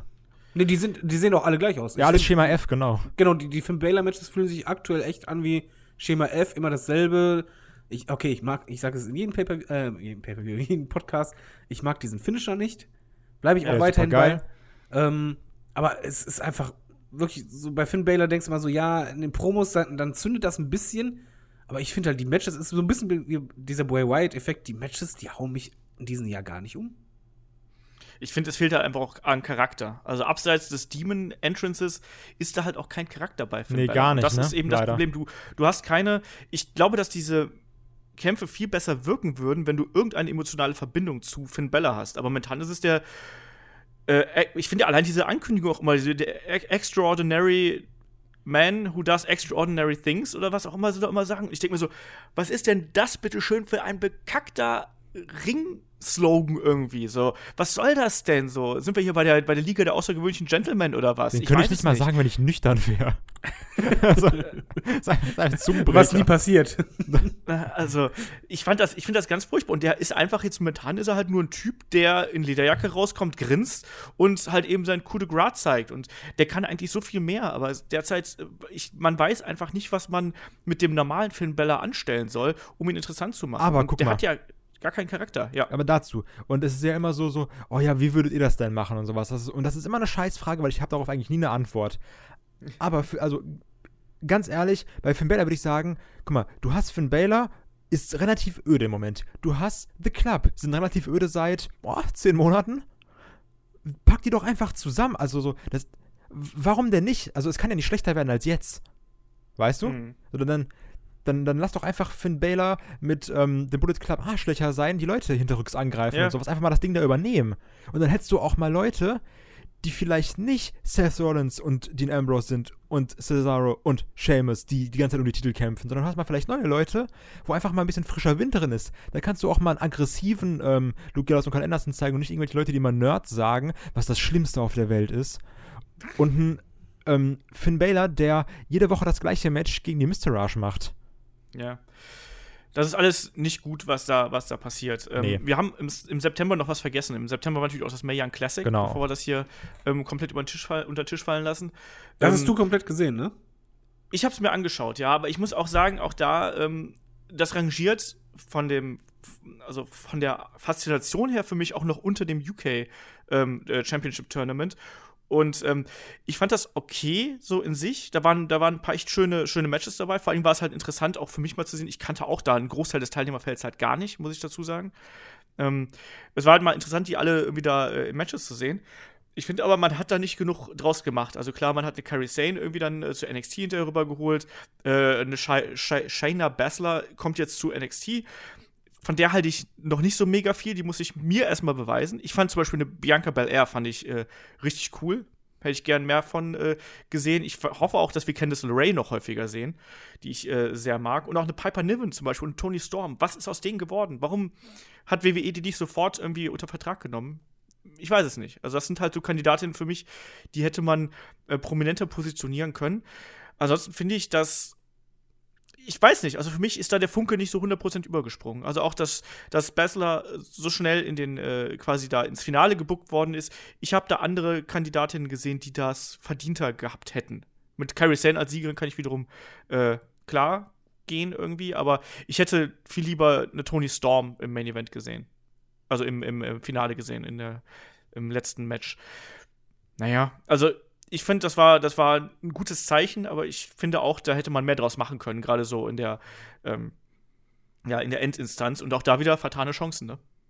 Muss man sozusagen. Ähm, weiter im WWE-Kalender, Oktober, äh, TLC, Tables, Ladders and Chairs. Ja, mit dem, äh, mit dem Shield, wo plötzlich Roman Reigns Mums kriegt und nicht antreten kann. Auf einmal muss Roman Re äh, muss äh, Kurt Angle ran. Hä, was will TLC oder Hell in a Cell erst? Hell in a Cell hat er übersprungen. Oh, ich habe Hell in a Cell übersprungen. Das tut mir leid. Dann lass uns äh, erst Hell in a Cell machen. Tut mir leid. Ich habe. Äh, Du weißt ja, das ist der Pay-Per-View, wo plötzlich alle Fäden so, ey, lass in Hell in a Cell gehen. genau. Und ja, bei einem Feder hat sogar Sinn gemacht. Genau, bei den Usos gegen äh, The New Day hat es Sinn gemacht und das war auch wieder ein fantastischer Kampf. Ja. So, und da haben wir auch damals gesagt, so, hui, da sieht man mal, wie man auch in der PG-Ära noch äh, richtig brutale Matches abliefern kann. Weil ich fand, der Kampf, den fand ich wirklich hammerhart. Ja, also da alles. Also auch diese Szene, wo dann irgendwie ein äh, Xavier Woods äh, mit den Handschellen festhängt und die ganze Zeit nur Kendo-Stick-Schläge abbekommt. Also, Eben. also, also man kann eigentlich auch hier sich fünf Stunden hinsetzen und sagen, Usos gegen Day ist so geil, Usos gegen Day ist so geil. Und es wird sich einfach keiner beschweren. Nee, überhaupt nicht. Und ansonsten war das äh, eigentlich auch, ich glaube, da waren wir auch damals positiv überrascht davon, dass das ein, so ein guter Event geworden ist. Der Three-Way um, äh, um den US-Title, da kann ich mich gut dran erinnern, das war jetzt zuerst als Singles-Match angekündigt, dann ist dann doch noch ein Three-Way draus geworden. Ähm, da, waren wir, da waren wir positiv äh, äh, von überrascht. Gut, wir hatten, wir haben gekotzt bei Jinder gegen Shinsuke, natürlich. Ähm, aber wir waren dann auch zumindest positiv überrascht äh, über das Finale von äh, Kevin Owens gegen Shane McMahon, nämlich wo dann äh, Sami Zayn ja eingegriffen hat. Das stimmt, So, das war wieder, ähm, das war so ein schöner Moment, ja, okay, komm, dann spring halt vom Käfig, so habe ich auch schon ein bisschen Bock drauf, bin ich ganz ehrlich. Das Ähm, erwartest du doch ja, mittlerweile eben, auch deswegen so. meine ich ja, das ist ja auch so. Ähm, Es wurde ja auch nur gefühlt 20 Minuten angeteased auf dem Käfig. Eben. Und, ähm, und dann war dann halt ein Sami Zayn dabei, einfach mal schön, weil es seit zwei Jahren die erste Charakterentwicklung eines Sami Zayns war. Ja. Ja. Ja, nee, und das, und das hat ihm ja auch gut getan. Also muss ja, muss man aber ganz klar so sagen. Also diese Entwicklung zum ja, Kompagnon von, von Kevin Owens, das hat ja Spaß, also das, das macht ja momentan Spaß. Die beiden sind ja echt ein, Grund, äh, weshalb man SmackDown wieder einschalten kann. Das stimmt. Oder vielleicht auch der einzige Grund momentan, auch neben AJ Styles. Yep. Ähm, ja, also Hell Cell konnte man so machen ähm, und vor allem hat es halt den, den Weg geebnet für den, was dann eben noch kommen sollte. Ähm, übrigens Bobby Root Debüt, ne? ja. War das nicht auch, das? der Pay-Per-View, wo Rusev zurückkam und direkt erstmal auf die Fresse bekommen hat? Ja. Ich glaube schon. Ne, der hat doch schon bei, äh, der hat doch schon bei SummerSlam in 10 Sekunden gegen Randy Orton verloren. Ach stimmt, das war das, ja. ja das war das. Hier gab es dann das Okay. Match, wo wir gesagt haben, ah, okay, mach's halt einfach nochmal, aber dann verliert er halt in 9 Minuten. ja, genau. Ach ja, Rusev ist ja eh so ein eigenes, äh, so ein Buch mit sieben Siegeln, aber äh, das hat sich ja dann zum Glück auch jetzt gegen Ende des Jahres so ein bisschen äh, verändert, muss man sagen. Also mit dem Rusev Day, das war ja mega geil bei, äh, Fantastisch. bei Clash of Champions. Äh, ja, nochmal, nochmal, dann lass uns jetzt dann zu TLC kommen mit äh, dem äh, 2 plus 1 Shield irgendwie. Ja, ich, da waren wir ja auch nicht so wirklich begeistert von. Ähm, es war ja so ein bisschen so eine, so eine Card, die aufgrund der schnellen ja, Ausfälle irgendwie für eines Bray Wyatt und, und eben Roman Reigns, die ja so ein bisschen neu zusammengewürfelt worden ist. Wir haben da auf einmal das, das Dream-Match bekommen zwischen Finn Bella und AJ Styles, was halt richtig gut war. Wo du halt gemerkt Äh, hast, ähm, also du hast halt gesehen, da sind zwei, die reißen dir gerade einfach mal ohne Probleme ab. So, das, das machen die halt Ja. mal jetzt aus, aus dem kleinen Finger. Du hast aber gemerkt, okay, da ist, also die können auch locker nochmal 10 Gänge hochschalten. Ja, Und das ja, war das Schöne, Das war mit angezogener Handbremse. Das war gut, Ja, aber aber richtig. nicht mega.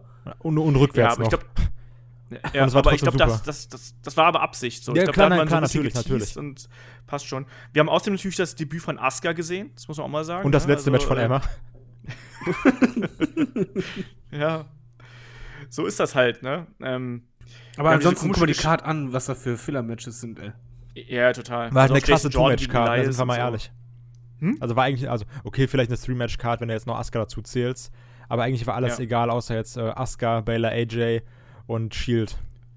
Ja, aber es ist ja auch ganz klar, du hast ja auch die ganze Star Power eigentlich im Main Event verbraten, weil das ja so ein blödes 5 gegen 3 ge gewesen ist. Da können wir noch mal anmerken, dass, dass wir diesen Entrance von The Shield, glaube ich, nie vergessen werden, weil, Ey, mit Kurt weil, Angle. weil Kurt Angle so am Grinsen war. das war. Das sah so geil aus. Und du gedacht hast, so, wie so ein Fan von wegen, ey, ich kann dabei sein, wie geil. Ja, wirklich. Als wenn so dein Custom-Character, wenn du den einfach so reingemacht hast. Ja, das sowieso. Aber das, Ah, das Match war auch, das war einfach, ähm, erstmal 5 gegen 3 an sich ist halt schon mies. Dass die halt dann auch noch gewinnen, ist natürlich nochmal blöder. Und dann halt einfach, das war das Match, wo es mir persönlich leid hat, weil man einfach sah, wo, wir- wo wir alle dachten, von wegen, ne, Kurt Engel macht nochmal ein letztes großes Match und du da einfach nur das Gefühl hattest, so, bitte nicht, mach es nicht. Das, das ist auch nicht schön, dass die den so in dieser Form, in diesen körperlichen Verfassung, der war, weil er war ja nicht vorbereitet, groß, das hast du ja gemerkt, äh, ihn da reingebuckt haben. Also das war einfach, das, das, das ist das, was ich am, am meisten, glaube ich, nicht vergessen werde oder in Erinnerung bleiben wird. Einfach, dass ich Kurt Engel noch nie in so einer Verfassung gesehen habe und er einfach auch extrem unsicher wirkte und ja, war, nicht schön. Ja, du hast halt gemerkt, dass es ein Notfallplan war und auch ein, ein äh, TLC-Match ist jetzt auch nichts, wo eine Kurt Angle glänzen könnte. Selbst, selbst in den ganz großen Zeiten wäre das, wäre so ein, das, das war ja ein Trainwreck, muss man ganz, das war so ein riesen Clusterfuck, was sie da, da abgeliefert haben und da, wie soll denn jemand, der eigentlich hauptsächlich seine Matches durch Ringpsychologie und so erzählt hat, wie soll der denn da glänzen können? Noch dazu, wenn der halt so seit Ewigkeiten nicht mehr aktiv gewesen ist. Also, man hat das hier komplett verschenkt. Und äh, das war, David hat es gerade schon zusammengefasst. Also, das war nicht gut ähm, in der Art und Weise. Ähm, gleichzeitig hat natürlich das Match hier auch den, den endgültigen Face-Turn von Braun Strowman irgendwie ähm, eingeleitet. Aber trotzdem, das war komischer Kampf irgendwie und ganz, ganz komischer Event auch an sich. Ähm, springen wir zur Survivor Series. Das, da habt ihr damals die, die Review ohne mich gemacht. Ey, wir haben in den. Ja, Entschuldigung, ist, ist mir jetzt egal, ob es Ärger gibt. Wir haben ja schon in der, in der Preview vor Survivor Series, wo wir halt gesprochen haben, was wir erwarten, haben wir ja schon fast abgespritzt. Entschuldigung, aber das war so ein geiler Aufbau, so ein, eine unfassbar gute Matchcard, wo du einfach nur vorher dachtest, mein Gott, das kann einfach nur grandios werden. Und dann halt noch dieses Team gegen Team-Match, diese, diese Vorfreude, die war in, in keinem Pay-Per-View, selbst bei WrestleMania oder, oder Royal Rumble, war die bei mir so groß wie bei diesem. Also ich habe mich so einfach nur drauf gefreut. Ich Ja. war einfach nur richtig gallig drauf. Und da Hut ab vor der WWE. Und dann kam halt auch ein, Entschuldigung, dass ich jetzt erstmal Monolog halte, kam auch ein, ein für mich sehr guter Pay-Per-View. Ein sehr, sehr, sehr, sehr, sehr, sehr, sehr guter Pay-Per-View. Fantastischer Pay-Per-View. Bis auf der Main Event. Ja, dann kam ist dieser Main Event ist so. abgestunken. Ist einfach Fakt.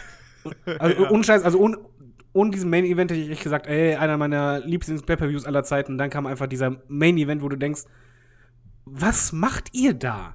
Also das war einfach Ja. nur, das war, wie kann man so viel kaputt machen? Also nicht Ja. nur schlecht, sondern kaputt machen. Ich meine, das Geile ist ja auch, das ist halt das, was ich gesagt habe, ne? Da trifft dann eben dieser Trip, ach, dieser Shane McMahon, der für mich immer mehr zum Triple H wird, äh, auf Triple H und dann so, okay, wir haben jetzt hier junge Talente und gerade so du Triple H, so mit NXT, aber lass einfach mal uns beide, wir sind jetzt hier die Hauptfiguren. Ja. Und das war dann so, ey, das, das brauche ich halt nicht. Also, und wie David gesagt hat, das war alles richtig geil. Also Shield gegen New Day fantastisch, Brock gegen AJ, also sind wir mal ehrlich, das war eins der besten Matches. Also generell, wenn man jetzt mal einfach sieht, wie oft AJ in unseren Top-Matches drin ist, ähm, der Typ hat's drauf. Aber das war auch so super. Selbst das Frauenmatch war mega, das Ja, 5 gegen also- 5. Ja, und auch hier, äh, Charlotte gegen, gegen Alexa Bliss war auch richtig gut. Und Genau, so, und äh, Baron Corbin gegen The Miz war auch viel besser als erwartet, weil es kein herausragendes, aber aber es war besser als erwartet. Usos gegen äh, äh, The Bar, also Auch richtig Cesaro und gut. Sheamus war Mega. auch super. Also, ja. also deswegen, das hat, das hat alles abgeliefert. Und dann dieses Ähm, für mich auch, Main äh, Event. also- Ja, eben. Also für mich war halt eben auch, äh, ich glaube, so in meiner Retrospektive ist halt auch Brock Lesnar gegen AJ Styles ist für mich, glaube ich, das Match des, also das WWE-Match des Jahres, muss ich ganz klar so sagen, weil ähm, ich habe, glaube ich, bei keinem Match ähm, in diesem Jahr so Herzrasen bekommen und war so dabei, irgendwie bei diesem Ding. Natürlich, weil man auch vorher durch den Aufbau von Brock Lesnar irgendwie erwartet hat, dass das im schlimmsten Fall wieder so ein 5-Minuten-Sprint wird. Und dann war das halt wirklich ein richtig klug aufgebautes Match. Du hattest einen AJ Styles, der gebammt hat bis zum Geht nicht mehr. Es war hier und da ein bisschen, ein bisschen rau an den Kanten, aber das hat irgendwie dazu auch gepasst. Ja, aber der Anfang allein schon, weil du hast ja am Ja, Anfang ja, gedacht, super. jetzt zerstört er den, so von wegen, oh nein, nicht schon wieder, nicht, nicht, nicht noch ein Squash gegen AJ Styles, und dann diese Storyline, je länger das Match geht, desto mehr geht dir die Puste aus, mein Lieber. Ja, das war, halt- das Ja, so smart gemacht einfach, ne? Richtig, richtig geil. eben, deswegen, das war, also wenn das der Main-Event gewesen wäre, glaube ich, wären wir da alle total zufrieden aus dem äh, Event rausgegangen. Auf jeden einfach. Fall. Äh, Und so war es dann eben, ja, wir haben es gerade eben schon gesagt, ich glaube, das kann man gar nicht mehr anders beschreiben. So. Also der Main Event war halt eben totale Grütze. Also allein auch wie, wie zum Beispiel ein, ein Bobby Roode, wie dämlich der da aussah, wie ein Shinsuke Nakamura da aussah, ein Finn Bella, der eigentlich überhaupt gar keine Rolle gespielt hat und auch ein Samoa Joe. Also Selbst ein John Cena hat keine Rolle gespielt. ja, eben. Also John Cena, der auch halt gar nicht reingepasst hat. Nee, gar Nee. nicht. Aber auch Kurt aber war auch total out of shape. Kurt Angle ging halt auch gar nicht da drin. Ja. Und dann halt diese Storyline und boah, es war ohne Scheiß, in diesem Match war nix richtig. Besonders auch dieser dumme. Eingriff von einem Kevin Owens und Sami Zayn dann so, oh ja, ihr habt ja eingegriffen und sowas. Ja, aber was haben sie denn gemacht? Die kamen rein und haben 15 Mal mit dem Stuhl in die Fresse bekommen von Shane McMahon, weil Shane McMahon anscheinend Killer ist. Also so, Ja. das war auch so, ja, ihr habt, wegen euch haben wir verloren. So, ja, warum denn? Du hast die doch komplett vermöbelt. Also so, ja, ist halt WWE-Logik. Also es ist eigentlich unfassbar, weil bei dem Pay-Per-View, ganz ehrlich, haben wir, glaube ich, alle vor dem Main-Event gedacht, wow, die WWE, sie kann es noch. Sie hat endlich umgedacht. Wahnsinn. Also best, das war echt fantastischer Pay-Per-View. Und dann, es will mir halt nicht in den Kopf, warum man so viel richtig machen kann und wieder vertane Chancen. Und dann anstatt dieser Main-Event, der, wo die Story aufbaut, der war ja in- so schön intensiv und äh, die, den Invasion-Angle, den haben sie so gut gemacht und das, ich hatte so Bock da drauf, wir alle hatten Bock drauf. Taschentücher lagen bereit und dann, boom, nix. wow. Zum- Und dann hast du die Taschentücher für was anderes gebraucht, nämlich Zum- um deine Tränen genau, zu trocknen. um die Tränen zu trocknen. Ja, also wie gesagt, aber ansonsten die Survivor Series würde ich auch sagen, dass das wahrscheinlich der beste Pay-Per-View des Jahres war bei. WWE. ja, mit Abstand. Einfach das letzte Ja. Match nicht gucken, das Ding kann man immer wieder Genau. angucken. Das stimmt, ja. das ist eigentlich ey, wirklich. Und ähm, du musst ja sagen, davor, du hast ja immer diese Konkurrenz, oh, Big Four, da ist ja eh wieder Takeover, ach, WWE. So, ihr könnt eigentlich direkt einpacken, ganz ehrlich. Und, ähm, aber hier hat WWE gezeigt, so, nee, wir können auch abliefern, trotz eines sehr, sehr starken Takeovers. Oh mit ja, auch genau. ähm, eins meiner Favorite Matches diesen Jahres, wo ich eigentlich nicht mit gerechnet habe. Und ich finde, das ist so eine Sache, die zieht sich ein bisschen durch den ganzen Podcast. Man merkt immer, wenn man sagt so, oh, damit habe ich gar nicht gerechnet, da hatte ich gar nicht so, da habe ich gar nicht so drauf geachtet. Das ist immer die Sache, wo wir überrascht werden, wo wir sagen so, ey, das war ein richtig geiles Match. Pete Dunne gegen Tyler Bate oder hier die Usos New Day und sowas, die irgendwie immer wieder, du sagst so, ja, okay, hm, was kann denn jetzt kommen? Und dann wirst du wieder überrascht und sowas. Und auch hier Alistair Black gegen Velveteen Dream. Velveteen so. Dream, den ich vorher vom Prinzip her gar nicht kannte. Deswegen auch wieder, ich gehe halt komplett ohne Erwartungen dran. Das ist ja auch immer diese Sache, wo man sagt, vielleicht mache ich mir auch ein bisschen selber kaputt, weil ich manchmal so ein Smartmark-Affe bin. Ähm, und gehe halt hier dran, guck Alistair Black gegen Velveteen Dream, ich weiß nicht, was passiert und werde halt komplett weggehauen von so einem geilen Match mit einer richtig guten Geschichte innen drin, was ich, also, was, also dieses, n- auch mit einer Intensität in der Fehde, wo es dann so quasi um Respekt geht, um Anerkennung, also so geil dieses Match, ne? Also ich habe es jetzt glaube ich schon Ja. drei, vier Mal geguckt. Ja. Ja, unterschreibe ich komplett. Also, ja vor allem, wie, wie geil das ist, wenn du ein Match hast, wo einfach richtig eine Storyline hintersteckt und das dann im Match durchgezogen wird. Das war fantastisch. Ganz ehrlich. genau. Ansonsten aber auch der Takeover-Event ja ansonsten auch sehr gut. Aber Kann ich man dir noch, halt Moment, ich wollte noch Ja. anmerken, bei den Wargames-Matches zum Beispiel, das Ding, das hat abgerissen. Und ich habe da einfach nur gedacht, von, okay, jetzt kommt halt so standardmäßig, weißt zwei, äh, zwei Ringe, da geht's jetzt einfach nur chaotisch her. Und im Endeffekt, alles klar, kommt eh nicht so Großes, aber das war so spannend und vor allen Dingen innovativ. Also, die haben sich da echt Gedanken gemacht und die haben da so ein fantastisches Wargames-Match abgeliefert, dass man da echt nur den Hut ziehen kann. Das war ein richtig, richtig geiler Main-Event.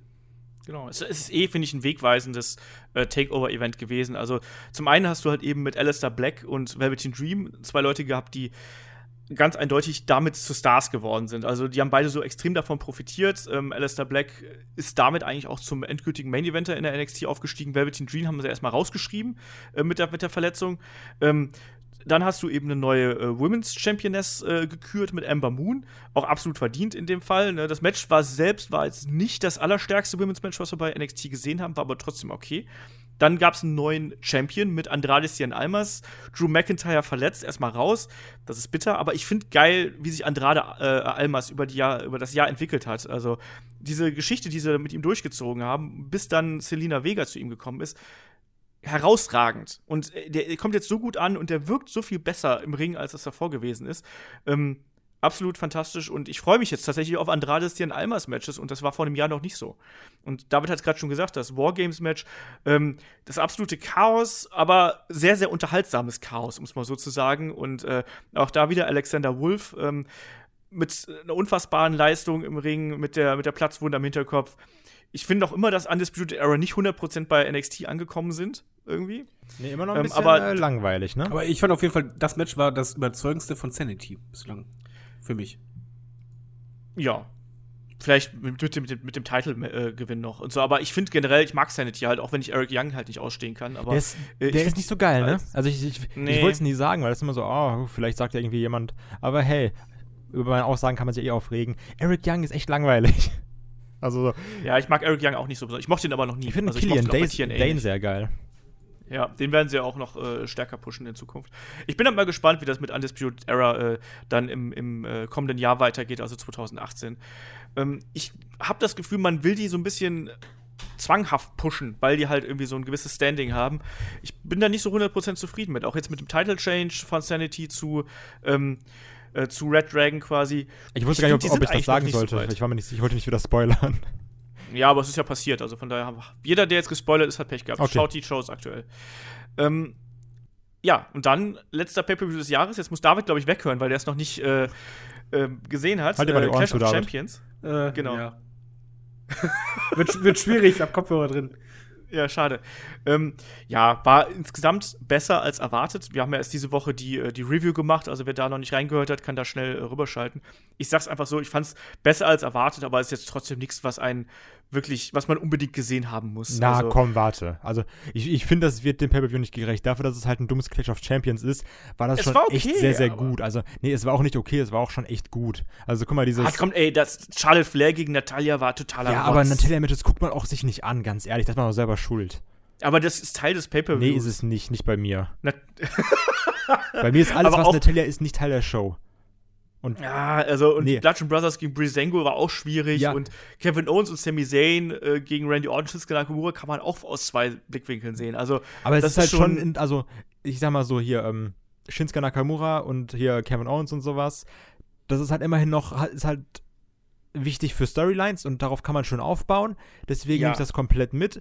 Ähm, für mich persönlich, jemand, der sagt, oh, Baron Corbin finde ich des Todes langweilig und Bobby Roode mit seinem Stil kann ich nichts anfangen, hat mich das äh, Triple Threat Match doch sehr, sehr unterhalten. Und ich finde es einfach mal cool, dass ein Dolph Ziggler als Champion ist und auch ähm, generell mal gucken, was ist bei SmackDown passiert mit diesem, oh, ich lauf raus, keine Ahnung, wir, vielleicht sehen wir einen neuen US-Titel oder sowas. Ich fand es auf jeden Fall ganz cool, obwohl die Promo davor komplett langweilig war, nur die letzten fünf Sekunden interessant waren.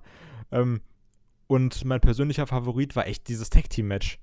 Ähm, wo ja auch, ich, ich, ich muss ganz ehrlich sagen, ich weiß nicht genau, was ihr im Podcast gesagt habt, aber ähm, Nicht den Gewinner verraten, danke. Viele haben sich ja zu spät, die Ohren zu. Viele haben sich ja über die Dingens aufgeregt, über diese ähm, Tag-Team-Regel. Und ich muss sagen, ich fand die viel, viel geiler, dass halt vier im Ring sind und nicht nur zwei. Weil ich fand nämlich die Regel, die es vorher immer gab, so, oh, klatsch bei jedem ab, die fand ich immer scheiße. Zum ersten Mal fand ich es nämlich richtig gut. darf ich da reinspringen? Spring rein. Weil ich finde, die, die, Grundre die Grundidee war gut, die Umsetzung war kacke. Das ist- ja, Dass du auf auf einmal das- da ich quasi zwei Matches in, in einem halben Ring ab, hast ablaufen lassen. Das war kacke. Ja, also das war auch einfach ähm, schlecht gemacht, weil das war so, oh, du pins, 1, 2, aber ich greife nicht an und dann ist halt zwei, der Gegner kommt raus, sage Ja, ich so, eben. oh, du, du, du, hör mal, nächste Mal aber, ne? Piano. Das hat den Kampf für mich halt eben runtergezogen. Das stimmt, das war blöd, aber auf der anderen Seite, du hattest auch einfach eine fantastische Crowd, sei mal ehrlich. Also, wie, Ja, die hat wie halt gut die Bock, Crowd war und einfach wie Ja, over dieser geile. Rusev Day ist, wo du wirklich Ja, gedacht hast, oh, vielleicht passiert's jetzt. So, ist Rusev von in English ist jetzt der große Moment. Also, das, das Ja. war schon echt cool. Und ähm, ja, gut, Chad Gable hatte anscheinend irgendwie Bock, Leute umzubringen oder keine Ahnung, Das stimmt. mit seinen Moves. Aber trotzdem, also ich, ich habe ich hab ja auch schon im, im Review-Podcast gesagt, ich fand, das waren, das waren zwei gute Matches, also die ersten zwei Matches fand ich wirklich gut. Ich fand auch das Tag-Team-Match ähm, mit Owens und Zayn fand ich halt eben ähm, ist aus Storyline-Sicht unterhaltsam und das hat mir auch Spaß gemacht, aber ich fand den Rest halt ziemlich bla. Ich fand AJ gegen Jinder ähm, war besser als erwartet, aber jetzt trotzdem nicht geil. Ich fand's einfach. Weißt war, du eigentlich, was für eine innere Befriedigung war, als ich gesehen habe, dass ein äh, Jinder mal halt tappt? Ja, aber Danke. komm, also AJ hat Jinder Ich habe ich hab gedacht, halt die Ohren zu. Ich habe aber AJ hat schon da verkauft bis zum geht nicht mehr. Ja, natürlich, So. Also, klar. Also mich hat's auch genervt, dass irgendwie ich bleib dabei. die ersten drei Minuten wird dann das Bein bearbeitet und danach irgendwie 20 Minuten nicht mehr und dann auf einmal gibt er auf. Das war auch, na, okay, Ja. hm, blöd. also, also ich bleib dabei. Das war jetzt kein Event, den man unbedingt gesehen haben muss, aber der, der auch nicht wehtut, wenn man ihn gesehen hat. Also So. ich bleib dabei, wir müssen jetzt nicht mehr länger über diesen Podcast reden, äh, über diesen Pay-Per-View reden. ich Ja, ich finde, wir, wir sollten, sollten das Jahr bei der WWE eher mit äh, Survivor Series abschließen und sagen, WWE, bitte schließ daran an, was du da alles richtig gemacht hast und mach das im nächsten Jahr. Das ja. stimmt. Also, ich glaube auch, dass, also, man hat ja so ein bisschen das Gefühl, dass, dass WWE vielleicht doch so ein bisschen lernt. Ich meine, es wird der Eventkalender wird so ein bisschen runtergeschraubt. Ähm, mal gucken, wie sich, das, wie sich das alles weiterentwickelt. Und man hat ja auch, ähm, da haben wir auch schon drüber gesprochen, man hat ja so ein bisschen seine Storytelling-Geschichten so ein bisschen anders entwickelt. Ähm, das heißt, es ist alles ein bisschen langsamer. Mal gucken, wie, sich, wie das weitergeht. Also, ich, eigentlich, das Potenzial ist nach wie vor da, um da richtig was Gutes rauszuholen. Und ist halt auch Die- schön, ich finde, wir haben jetzt eine schöne Ausgangssituation für den Rumble. Dass man sagt, so, mal, mal schauen, was jetzt passiert. Also ich finde, du hast wieder, äh, vieles ist offen, finde ich. Aber apropos, wollen Ja. wir mal einen Ausblick machen, wer beim Rumble. Ähm, Haben wir nicht einen? Ausblick-Podcast? Nein, wir haben in der nächsten Ausgabe einen Ausblicks-Podcast. Ah, verdammt, was soll das denn? Okay, dann blicken wir nur zurück in die Vergangenheit. Ähm, Genau, aber, das heute ist der Jahresrückblick und nicht der Jahresausblick. Aber apropos zur Vergangenheit, können wir mal so ein paar Kategorien einmal kurz machen? Also, dass wir sagen, so, oh, Kategorie 1 sind die Menschen, denen ich äh, guten Tag sage. Nein, was? Ja, Also Kai macht die Motto- Kategorien. also ich sag mal so, bei bestem und schlechtestem Pay-Per-View sind wir uns einig, oder? Wir sagen alles Survivor Series und äh, Battleground, ne? Ja, also Battleground beste, Series schlechteste, klar. ja. Ähm, Natürlich. Für euch bester Wrestler des Jahres? Styles. Styles. okay, gut. Das, Das das werden wir, einseitig jetzt mal ganz ehrlich, das werden wir jetzt, glaube ich, die nächsten Jahre hören, solange AJ Styles dabei ist. Weil was Ja. der Typ abreißt, ist mal ganz ehrlich, ist, ich weiß, ich Lobhudelei bei dem immer und so weiter, ich könnte ihn auch abknutschen. Der Typ liefert immer ab, egal welcher Gegner, der könnte auch, m, was ich, mit einem Ikea-Regal wresteln und du würdest sagen, ey, Five Star. Super. Was Ja. der abreißt, ist fantastisch, abwechslungsreich, er ist am Mix super, er hat Ausstrahlung, er ist so eine Bereicherung für die WWE und man kann sich halt, also ich persönlich kann mir halt kaum noch vorstellen, so, wie war das denn ohne den? Weil einfach da echt ist was halt fehlen wirklich so, würde. also der das halt halt ein- Smackdown. Genau, es wäre halt ein Wrestler, wo du wirklich merken würdest, wenn der jetzt aufhört, da fehlt was. Und wenn der sich verletzen würde, Mhm. okay, da ist dann ein Loch auf einmal. Aber ein sehr großes. Ich sag das mal jetzt ganz provokant. Also, ich finde, AJ Styles hat momentan ein Standing, wie das ein Shawn Michaels vor einigen Jahren gehabt hat. Weißt Ja. du, wo du genau gewusst hast, wenn du den irgendwo reinschmeißt, dann kommt immer ein herausragendes Match dabei raus. Ja. Und den kannst du gegen jeden setzen. Und genauso wie, wenn Shawn, wie du es gerade gesagt hast, David, ne, als Shawn Michaels damals gegangen ist, das tat weh. Das hat das WWE-Roster total gemerkt. Ähm, und genauso wird es sein, wenn, wenn AJ Styles gehen wird. Ja. Aber können wir vielleicht noch eine andere Kategorie nennen? Ähm, Was denn? der, der aufstrebendste Star des Jahres ist es für mich halt äh, Braun Strowman. Ja, Das stimmt. auch. Auch für mich. Ähm, Wir sind uns so einig. Ich wollte jetzt aber, also genau, ich habe noch zwei Sachen. Und zwar einmal ganz kurz, ähm, bester Moment für euch des Jahres? Moment. Bester Moment. Ja, wenn wir ja gut, wenn wir Moment so ist oft gesagt übel, haben, wir ey. setzen nur auf Momente, David hat ja eh gesagt, gibt nicht viele. Da kannst du ja nicht dich ja nur zwischen drei entscheiden. Der beste Moment. Ähm, ich fange einfach Okay, mal an. ich- warte mal, mal, ich- ich- ja, ich- ich- ihr überlegen. Also ja. ist ja, ich habe ja schon hab ja Gedanken gemacht. Ihr sagt einen, ich, ich hab schon Äh, einen. Für mich war das definitiv SmackDown in äh, UK, wo AJ Champion wird. Das war so dieses, diese, diese letzte Minute, die kannst du dir so oft angucken, einfach, wie, wie diese Crowd dann explodiert und mit dem Phenomenal Form. Und ich weiß einfach noch, wie ich davor saß und ich dachte mir so, ey, bitte, bitte, bitte, lass es jetzt passieren. Und dann, und dann geht die, die Hand zum Three-Count und geht durch. Und ich eskaliere halt komplett mit der Halle zusammen. Das war mein Moment des Jahres. Bei mir war es, wo John Cena auf AJ Styles traf und beide im Ring standen. Erstmal die Promo vorher, wo du schon Bock hattest. Und dann standen die im Ring und du hast einfach nur gesehen, wie die Crowd ausgerastet ist. Es Das gab keinen 16. Move oder sonst. Na, man, bei, bei, bei ähm, Royal Rumble war das doch auch. Das war aber eher beim SummerSlam. Nee, bei Royal Rumble. Ich finde, bei Royal Rumble war das nochmal anders, weil das war einfach. Bei dem Pay-Per-View war nicht so eine mega Stimmung, aber bei dem Match war einfach so.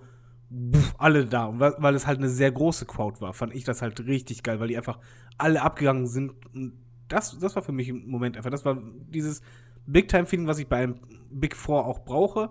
Und ansonsten würde ich noch. Hallo, einen Moment. Nein, ich sag noch einen zweiten, weil den fand ich halt echt geil. Ich fand den Invasion Angle super. Okay. Ich hab gedacht, du hast was anderes. Ich sag einfach mal das Retirement des Undertaker. Nehme ich einfach mal, weil das äh, zumindest für mich der emotionale Moment war, auch wenn der Kampf davor äh, traurig war. Aber ähm, der Augenblick, äh, der hat mich dann ein bisschen mitgenommen. Das geht ja quasi auch äh, zurück zu meinen Anfängen als Wrestling-Fan und äh, da habe ich wirklich auch schon so ein bisschen ein, ein Tränchen verdrückt. Soll ich ehrlich sein, ich, ich versuche das sogar auszublenden. Also ich, ich, wenn ich an Undertaker denke, versuche ich nicht an die Matches von ihm in diesem Jahr zu denken. Ja. Auch wenn ich, wenn ich jetzt höre, Undertaker, so letztes Match, denke ich eher so, Brock Lesnar und so weiter und alles danach gab es irgendwie nicht für mich. Ja. So, und zwar jetzt habe ich eine ja. Sache, also ich, ich, ich wusste nicht genau, wie ich die Frage formulieren sollte. Und zwar, das ist ähm, also auch wieder quasi der ähm, beste Wrestler des Jahres, der aber nicht so diese Mainstream-Aufmerksamkeit hat. Und ähm, also ich gehe da so, also jetzt zum Beispiel, um mal irgendwie das ein Beispiel zu nennen, für mich ist das definitiv ein äh, Elias, der mich halt sehr unterhält, wo ich sage, okay, er ist irgendwie, er unterhält mich immer und ich weiß, da wird auch sicherlich noch irgendwas kommen mit ihm und jetzt auch gerade, wenn du irgendwie siehst, die Matches mit einem äh, Roman Reigns und sowas, wo du weißt, okay, der Typ kann auch noch fantastisch wresteln, aber wenn du dir jetzt mal halt die ähm, Pay-Per-View-Cards anguckst, siehst du eigentlich, glaube ich, außer bis auf ein, zwei Mal Elias nicht da drauf. Aber, Oh, da habe ich jemanden. aber er ist halt für mich sehr, sehr wichtig, so in den, in den Weeklies einfach. Ich wollte auch Ja. sagen, also El- Elias ist auch für mich so einer, ja, ist kein Ausblick, aber darf man ja leider nicht, weil, wo ich halt sagen würde, bei dem Debüt dachte ich schon, okay, das könnte echt einer werden und ich finde halt die Entwicklung bei ihm auch gut. Ich finde auch gut, dass sie es langsam machen und er, er wächst halt immer mehr. Also er hat immer mehr dieses Selbstverständliche mit dem Publikum interagieren und Co. und hat diese Ausstrahlung. Und ich glaube, das könnte echt was werden. Und ich finde ihn halt auch sehr unterhaltsam, wobei ich halt noch einen anderen Namen einwerfen würde. Ein bisschen eher als underweighted Star, der aber extrem Potenzial hat, ähm, ist Samoa Joe. Weil ich finde halt, er funktioniert bei der Main Event Crowd viel besser, als ich erwartet habe. Ich mochte ihn halt schon bei TNA. Aber ich hätte halt nicht gedacht, dass er in der Main Event Crowd so abgeht. Und er hat bislang auch echt abgeliefert. Immer, er hat halt Pech mit, äh, dass er halt nicht immer im Fokus war oder sonst irgendwas. Aber wenn er halt ein gutes Match hatte oder eine gute Matchansetzung, hat er immer abgeliefert. Und zwar quasi von 0 auf 100. Und das schafft halt auch nicht jeder. Ähm, ich werfe hier mal Drew Gulak in die Runde. Weil ich finde, Oh, dass Drew Gulak Sehr, der, sehr gute äh, Wahl. 205 Live extrem gut tut und jemand, der da seinen eigenen Charakter entwickelt hat, auch wenn es natürlich von der Storyline her eine, an äh, CCW-Angle angelehnt ist. Aber ich finde, das ist auch jemand, der nicht im Mittelpunkt steht, ähm, der aber trotzdem extrem wichtig äh, geworden ist für äh, das Produkt 205 Live, um auch mal das kurz anzusprechen. Ich finde Kann ich dann jetzt noch zwei Kategorien sagen? Ich weiß nicht, wir wir haben gleich sehr viele Kategorien, aber dann sag noch Kategorien. Äh, und zwar ähm, der schlimmste Moment des Jahres für euch? Der schlimmste Goldberg. Moment des Jahres. Kevin Owens gegen Goldberg. Ja, würde ich auch sagen. Ja, bei mir wäre es äh, das Finish vom ähm, War gegen SmackDown Match gewesen. Ja. Und ähm, der Star, wie soll man das sagen? Es gibt halt die aufstrebendste Star, aber was ist das Gegenteil davon? Abstreben. der Absteiger des Jahres. Abst äh, danke. Absteiger des Jahres für euch ist. Warte.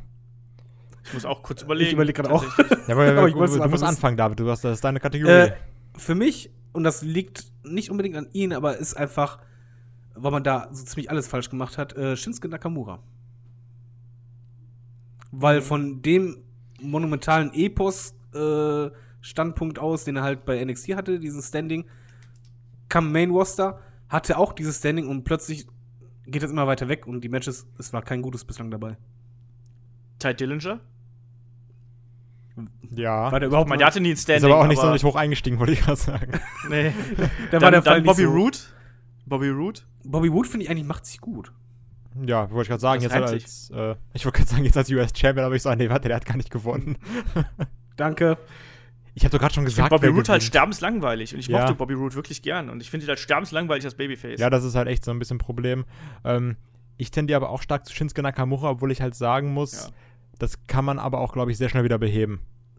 Also- nee, das kann man ihm, ist das nur rückblickend. Naja, klar, natürlich, aber ich wollte sagen, also, ähm, wer aber auch irgendwie einen Abstieg hatte, also, ich sag mal so, wer einen Abstieg hatte, einen relativ tiefen, dann aber wieder gestiegen ist und jetzt so ein bisschen irgendwo rumdümpelt, ist für mich auch ein Kevin Owens. Ja. Wenn du halt bedenkst, dass das er das Jahr als ähm, Universal Champion gestartet hat. Ja, aber es ist ja schon besser Ja, geworden. eben, deswegen meine ich. ich ja, klar, also- der, der hatte so neun Monate Durststrecke und jetzt die letzten paar Monate ist er wieder ein bisschen Eben, genau. äh, aufgestiegen. Genau. Das stimmt schon. Ja, aber ich würde sagen, dann beenden wir hier den, den Jahresrückblick an, an der Stelle. Ich glaube, wir haben so ziemlich alles gesagt, äh, äh, was es gibt. Ähm, Wrestlerin des Jahres ist für euch Alexa Bliss, bevor wir die Damen vergessen hier. Ich glaube, bei David ist das, glaube ich, relativ Ganz, klar. Das ganz, ja ganz klar. Äh, Charlotte. Kai, dir ist es. Ja, bei mir ist es, glaube ich, auch Alexa Bliss tatsächlich. Was aber einfach auch daran liegt, dass Charlotte halt eben bei SmackDown ist und da die Women's Division, finde ich, ganz furchtbar ist. Ähm, Also Ab einfach- Absteigerin des Jahres ist für mich Becky Lynch. Wollte ich nochmal anmerken. ja, wahrscheinlich, wahrscheinlich Weil schon. wenn du denkst, wo, welches Standing die halt äh, damals hatte, Lana als ja die Evolution anfing, dann bei, bei WrestleMania ein super Triple Threat Match und dann, wo die jetzt mittlerweile ist, einfach das, das ist traurig. Ja. Ach ja. Na, ich würde sagen, dann lass uns mal doch zu den Fragen kommen. Wir haben ja noch so ein paar hier. Wir haben ja eh schon Überlänge, so wie es aussieht. Moment, Ähm, bevor vorbei ist, äh, Tag Team des Jahres für mich die Usos. So, jetzt sind wir durch. Ja, Usos. ja, Usos gekauft. Ähm, Fragen, Fragen schickt ihr an fragen.headlock.de ähm, oder schickt uns einfach bei Facebook, Twitter, Instagram, wo ihr auch immer finden könnt, natürlich auch bei YouTube. Da könnt ihr das überall einfach drunter knallen, schreibt uns da was. Äh, wir beantworten das dann hier. Ähm, wir starten mit äh, dem Daniel. Der Daniel fragt uns nämlich: Habt ihr fürs Wrestling äh, eine andere Sprache gelernt? Ich überlege äh, mir Spanisch für Lucha Underground, ähm, da ich keine Lust habe zu warten, äh, bis die zweite Staffel auf Tele 5 läuft, oder Mandarin für New Japan. Ähm, Das ist die Ja, nerdigste Kai, Frage, die wir jemals bekommen haben. nee, also, das, äh, das wäre mir die Zeit nicht wert. Und dafür gibt es halt heutzutage Subtitles oder du guckst es halt so wie äh, andere Leute, kannst ja auch einfach gucken, dass du sagst, ich guck's vielleicht einfach im O-Ton und sagst, scheiß mal drauf, muss ich halt nicht verstehen. Oder du nimmst Subtitles. ja. Aber wäre eine krasse Leistung von dir, Respekt, wenn du das durchziehen David, würdest. David, würdest du für WWE endlich Englisch lernen? Äh, Ich, wollte es gerade sagen, ich kann, ich kann doch nicht mal vernünftig Englisch. Das- Lustige ist halt, ich kann eigentlich nicht gut Englisch, aber ich verstehe die Storylines alle. Ähm, wa- wa- was eher amüsanter ist, dass ich äh, neben dem Faktum, dass ich halt kein Englisch kann, äh, da- dass ich teilweise halt äh, Wrestling-Begriffe immer wieder in meiner normalen Sprache ein, ein Deutsche quasi.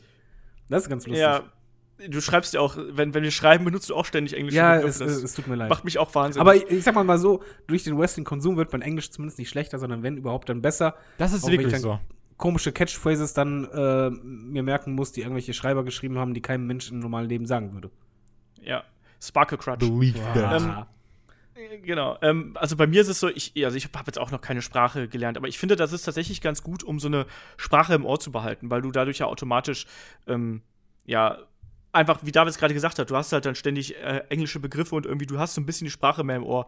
Also, ähm, ich finde, Wrestling sollte, also ist natürlich cool, wenn du sagst, ich möchte eine Sprache lernen, um das zu verstehen. Das ist doch geil, weil Sprachen lernen ist eigentlich immer was Schönes. Andererseits ähm, bedeutet natürlich auch jede Menge Arbeit. Ich glaube, das Wrestling alleine sollte nicht ähm, Triebfeder sein, damit du eine Sprache lernst, sondern einfach vielleicht, dass du dich für die Kultur interessierst oder sonst irgendwas ähm, damit machst. Also ich glaube, das wäre ein bisschen zu einfach. So, ich finde, zu einer Sprache gehört ja immer mehr. Da gehört das Land dazu, da gehören die Leute dazu. Und nur Wrestling, nur die Sprache fürs Wrestling zu lernen, fände ich ein bisschen wenig. Also, das, ich finde, da müsste man noch mehr als Motivation haben. Aber ich glaube, so als, als Anfangsgeschichte Geschichte ist es doch ganz cool. Also, wenn du da Bock drauf hast, also Chin Chinesisch äh, ist, glaube ich, gerade, wenn du äh, noch ein, ein junger Mensch bist und irgendwie einen Job suchst später, ähm, ist das, glaube ich, ideal, je nachdem, welchem Wirtschaftszweig du bist. Ne? Das ist ein aufstrebender Bereich. Das würde ich machen. Ähm, der Berufsberatung Olaf Lukas, gleich. Genau, auch mal hier seriös antworten. ähm, muss ja auch mal sein. Ähm, der Lukas fragt: ähm, Ich schreibe euch äh, wegen einer äh, für mich sehr wichtigen Frage. Ich bin 14 Jahre alt und verfolge WWE seit zwei Jahren. Als sich äh, The Shield jetzt wieder vereinigt hat, war ich total gehypt. Aber so langsam denke ich, dass da äh, doch kein wirklicher Unterschied ist. Äh, findet ihr nicht auch, dass die eher wie eine Gruppierung wirken, äh, dass sie weniger wie eine Gruppierung wirken, sondern eher wie einfach eine Gruppe von Freunden? Also sprich, ist das wirklich ein Stable oder ist das einfach nur so ein loses Zweckbündnis?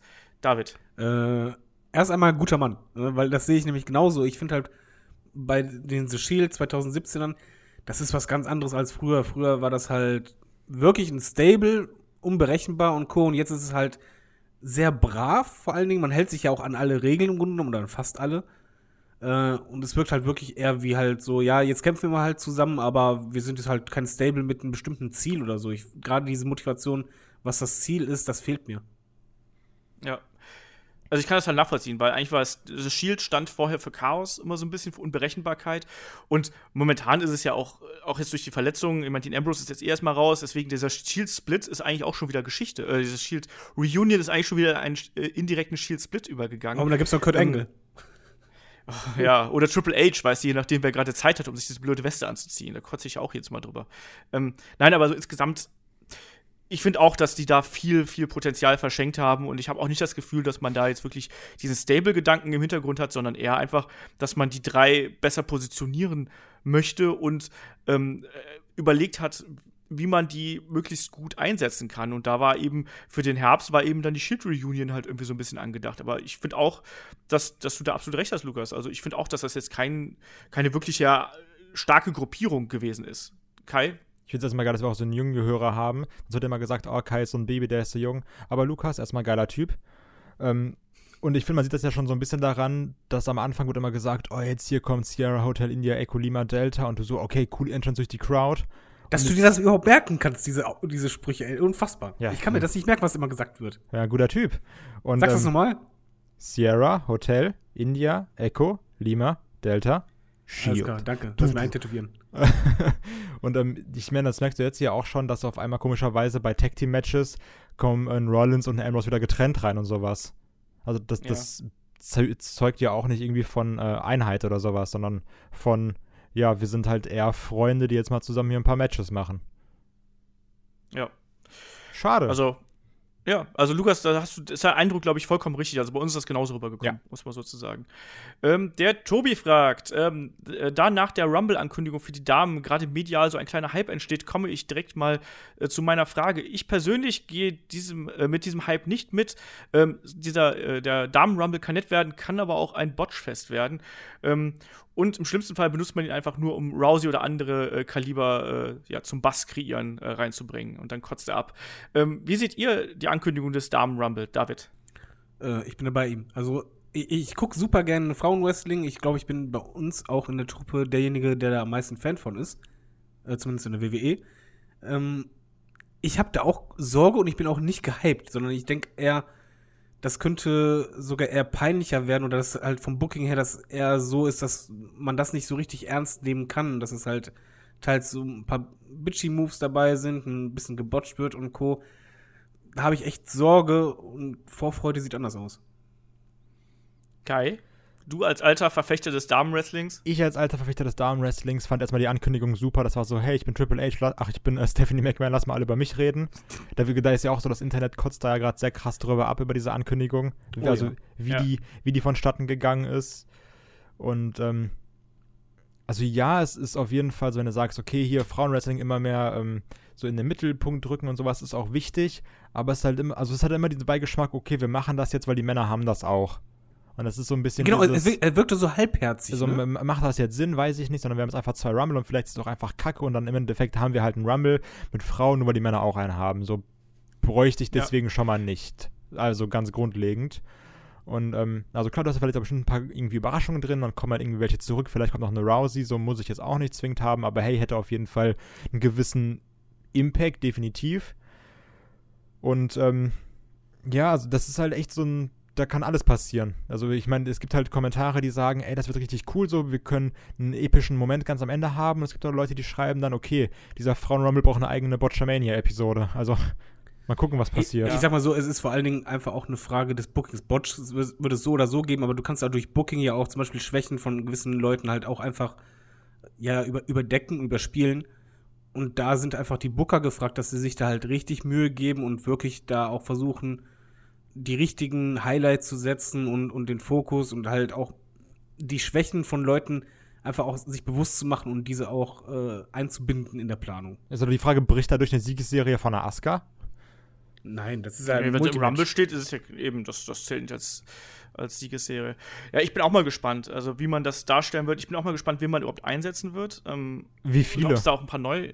Ja, und das auch. Und auch, ob es da ein paar Neulinge geben wird. Also ich kann mir also jemand wie, die, wie äh, Jesse Gabbard, kann ich mir da gut vorstellen, dass die da mit reinkommt.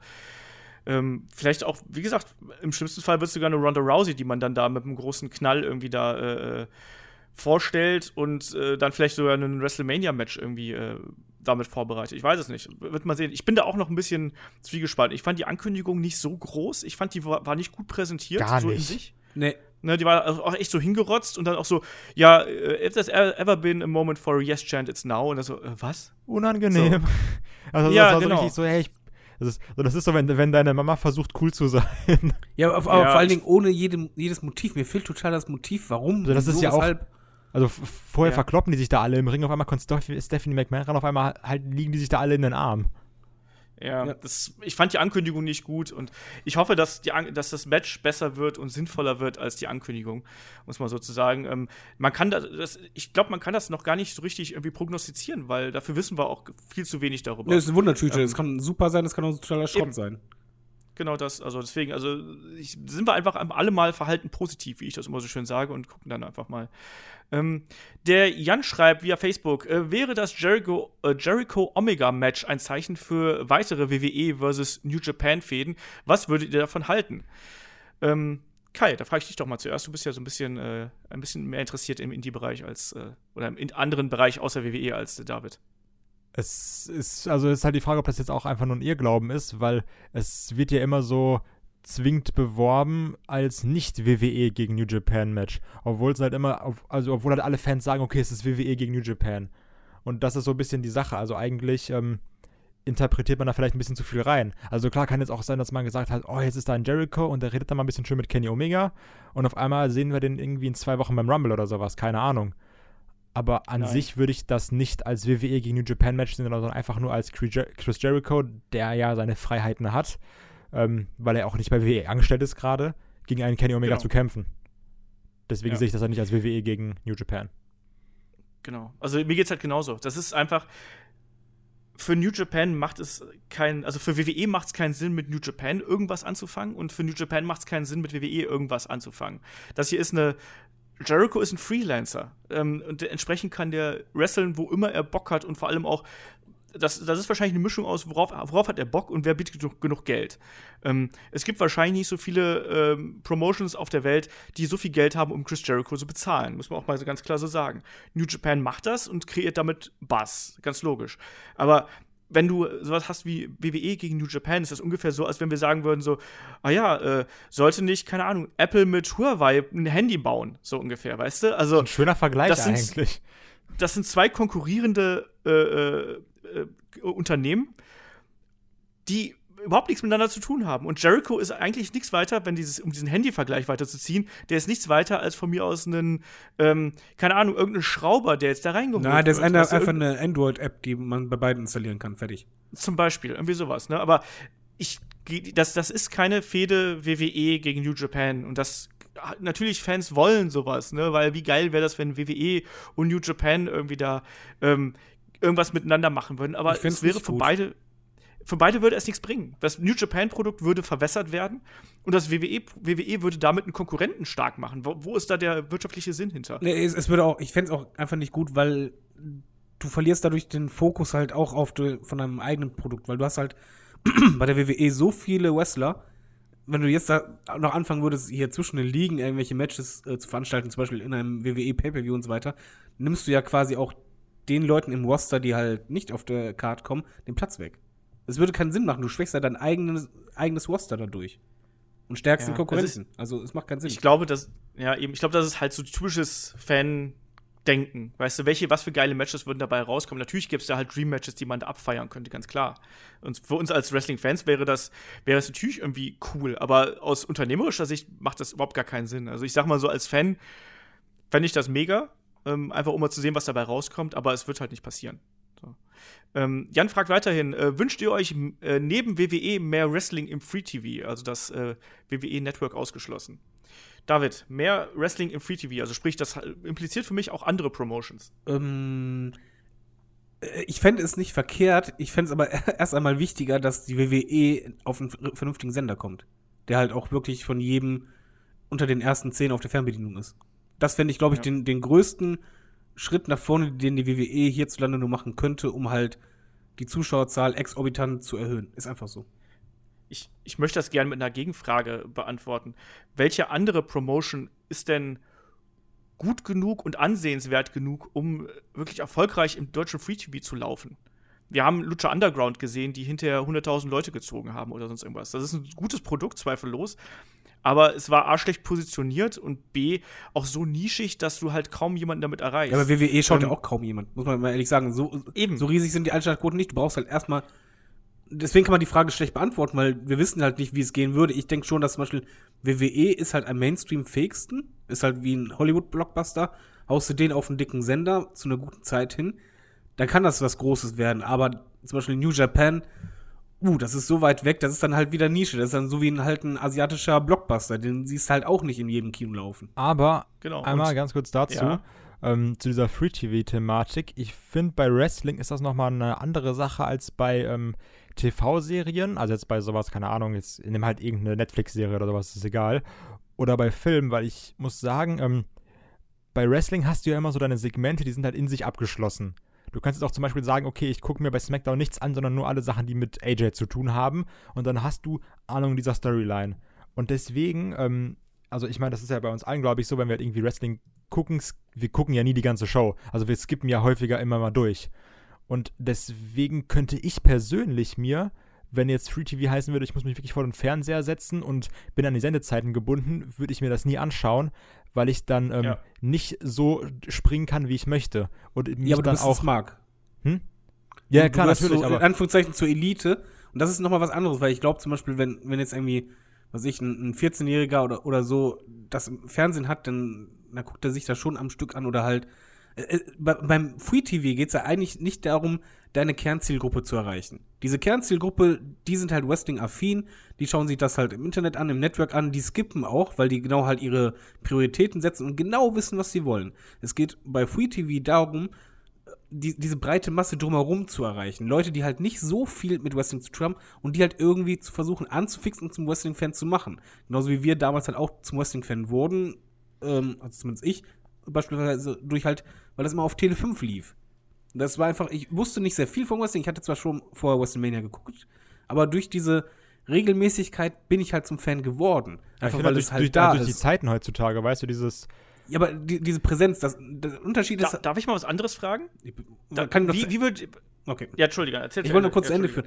Ähm, es sind andere Zeiten, kann ich verstehen, aber das Problem ist, wenn du aktuell Wrestling gucken möchtest, du kannst tausend Möglichkeiten haben, Wrestling zu gucken, aber du musst nach Wrestling suchen. Und der Unterschied in Free TV ist einfach, du suchst nicht effektiv danach, sondern du, du gibt zum Beispiel die Sender, guckst durch und dann siehst du das. Das heißt, es ist halt, du erreichst Zuschauer, die nicht explizit dieses Produkt haben wollen, aber vielleicht doch in dem Moment, wenn die es sehen, interessiert sind. Also entsprechend ist es einfach ein Marketing-Ding. Genauso wie ein, ein fetter Kinofilm, der kann mega sein, wenn der aber nicht in allen Kinos läuft direkt bei dir, sondern halt nur in diesen Nischenkinos, dann erreichst du nur die Leute, die explizit diesen Film gucken wollen und nicht die, die gar nicht wussten, dass es den überhaupt gibt oder noch nicht gar richtig interessiert waren daran. Deswegen finde ich halt schon, wäre es ein Riesenunterschied, wenn, keine Ahnung, auf Pro7 oder auf RTL WWE auf einmal laufen würde. Ja. Aber da, darf ich da mal was, eine andere Frage stellen?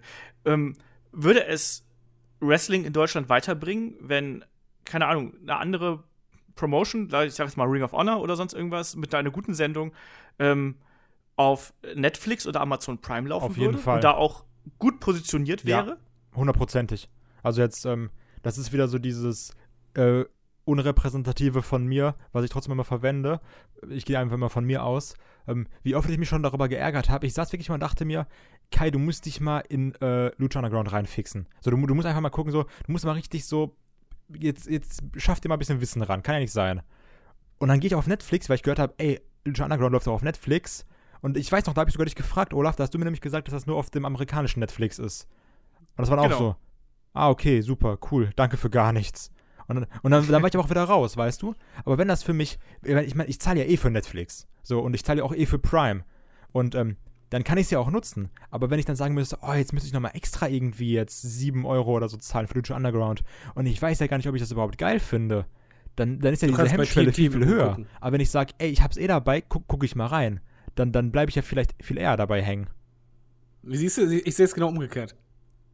Weil, weil ich. Ist halt ein alter Mann. Ja, aber nee, ich glaube einfach, ich meine, richtiger Vince McMahon. Lucha Underground läuft ja bei TN- TNT und so weiter.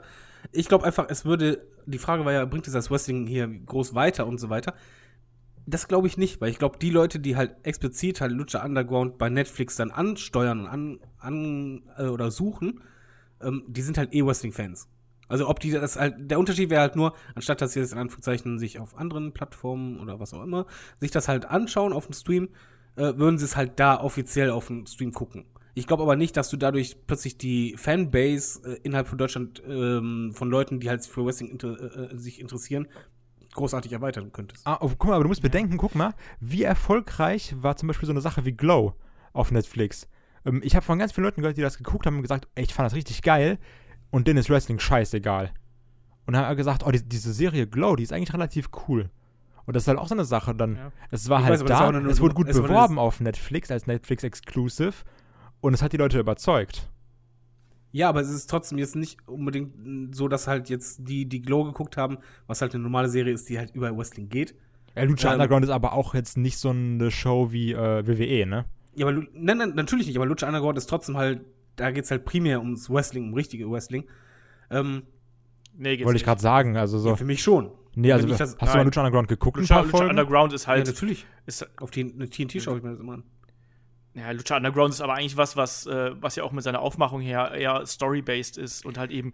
Ich finde, das ist halt eher so ein, so ein Freakshow. Man kann sagen, so ein bisschen over the top dahinter. eigentlich noch. Natürlich ist, ist Ja. so, so ein Hybrid quasi. Aber, Ja. aber ich glaube halt, wie gesagt, einfach nicht, dass du halt äh, durch Amazon oder durch, durch Netflix, wenn du jetzt halt zum Beispiel äh, Wing of Honor da zeigen würdest, das wäre halt für einen Wrestling-Fan, der halt zeitgleich das Abo hat, wäre es mega. Ga- Keine Frage. Der würde dann halt auch diese, für diese Liga wäre es halt natürlich gut.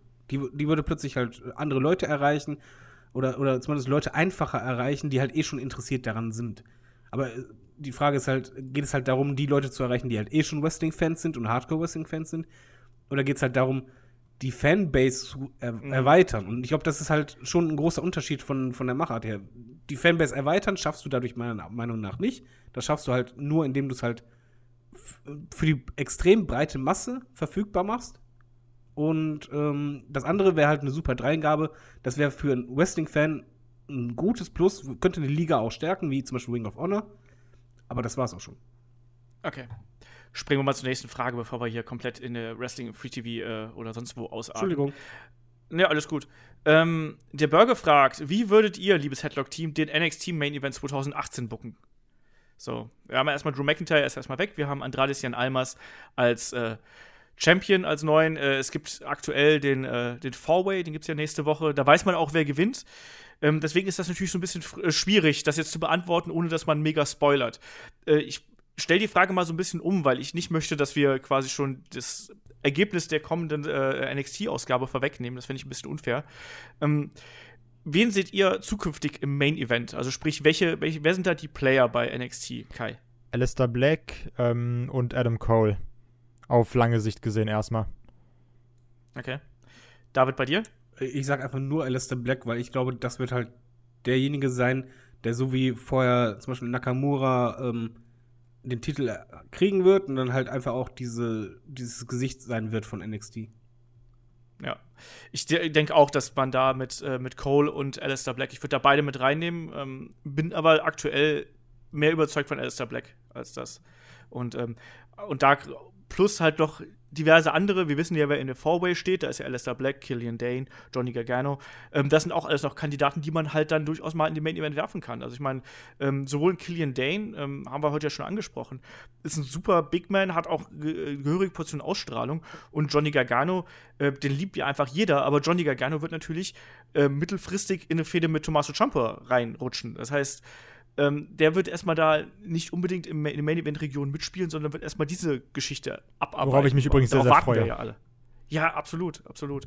Ähm, dann äh, New Japan, äh, NJPW for President fragt via YouTube, wie findet ihr Cody, Zack Saber Jr. und Trevor Lee? Ähm, äh, David, kennst du einen von denen? Ich habe gerade Kennst du Cody ich- ich Rhodes, hab grad- David? Cody Rhodes. Cody Rhodes kenne ich ja, aber ansonsten habe ich ein großes Fragezeichen über dem Kopf gerade. Okay. Ähm, dann fragen wir einfach mal, dann frage ich erstmal den Kai. Ähm, Cody, Zack Saber Jr., Trevor Lee. Ey, Cody Rhodes beim Karat einfach nochmal äh, enorm lieben gelernt. Äh, Zack Saber Jr. fragt mich, äh, Stand heute ist der 22.12., fragt mich äh, morgen nochmal. Dann kann ich es dir beantworten, weil ich ihn dann gesehen habe gegen Marius Alani. Und Trevor Lee sagt mir gerade nichts. Also ich habe kein Bild vor Augen, ich habe den Namen aber schon mal gehört. Ja, also äh, Cody finde ich sehr, sehr gut. Ähm, ich finde, der bringt so ein bisschen was Oldschooliges mit in irgendwie den äh, newschooligen Indie-Markt. Ich mag das extrem gern, auch jetzt bei, ich habe mir gestern äh, Final Battle angeschaut bei Ring of Honor und der, der macht das schon richtig, richtig gut, das muss, muss ich sagen. Ähm, er verkörpert die, die Rolle, die er hat, verkörpert er super ähm, und ist ein, ein, ein echt guter Wrestler und vor allem auch wichtig für den Indie-Markt einfach, weil er einen Star-Look hat. Ähm, Zack Saber Jr. ist für mich einer, äh, meine absoluten Lieblinge, obwohl er eine beschissene Entrance-Musik mittlerweile hat. Ich sage immer noch, er soll Burning Heart wieder zurückkriegen. Ähm, ich mag den mega im Ring einfach und ich freue mich extrem auf äh, Zack Saber gegen Marius Alani und ich feiere noch immer seine Matches gegen Walter ab, weil die einfach so gut sind. Ich habe einmal ganz kurz Ähm, dazu, ich habe halt einfach nur ein bisschen Angst. Also, das ist einfach, also dieses wieder, ich, ich gehe komplett ohne Erwartung rein, aber ich habe halt Angst, dass irgendwie ein Sechs-Saber-Turnier langweilig ist, weil er viele Aufgabegriffe macht. Ist, ich, das hängt ist halt davon ab, begründet? wie. also so, weil, also ich habe halt, ich habe ein bisschen was gesehen sein. von ihm vom äh, Cruiserweight Classic, weißt du? ja, ich weiß. Also ich, ich weiß nicht, ob Zack Saber Jr. deiner, deiner Philosophie von Wrestling Aber was entspricht. man halt sagen muss, ich bin ein großer Fan halt von den Ambition-Matches. Zum Beispiel Ja, gegen äh, also- Thatcher gegen Walter fand ich geil. Von daher sage ich, ach, ich bin gespannt. Wird bestimmt geil. Ja, genau. Ähm, und Trevor Lee finde ich furchtbar. Sag ich ganz ehrlich, ich finde Trevor Lee grauenhaft. Das ist ein guter Wrestler, aber, oder ein, annehmbarer Wrestler, aber ich finde den absolut grauenhaft. Tut mir leid. Das ist meine, meine Meinung. Das wäre keiner, den ich auf irgendeiner Card bräuchte und das wäre keiner, für den ich ein Ticket kaufen würde. Ähm, und dann fragt Burger noch, wie fandet ihr Ring of Honor Final Battle? Und da ich der Einzige bin, glaube ich, der den Event gesehen hat, ist das eine Frage an mich.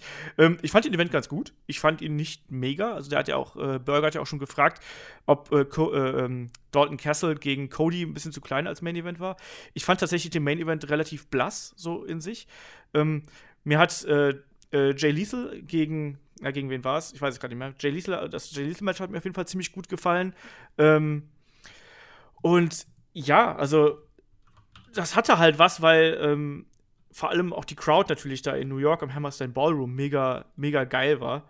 Ähm, aber ich fand, das war jetzt, ich habe da schon bessere Pay-Per-Views dieses Jahr gesehen, muss ich halt äh, ganz klar so sagen. Ich fand, das war eine, eine solide, Matchcard.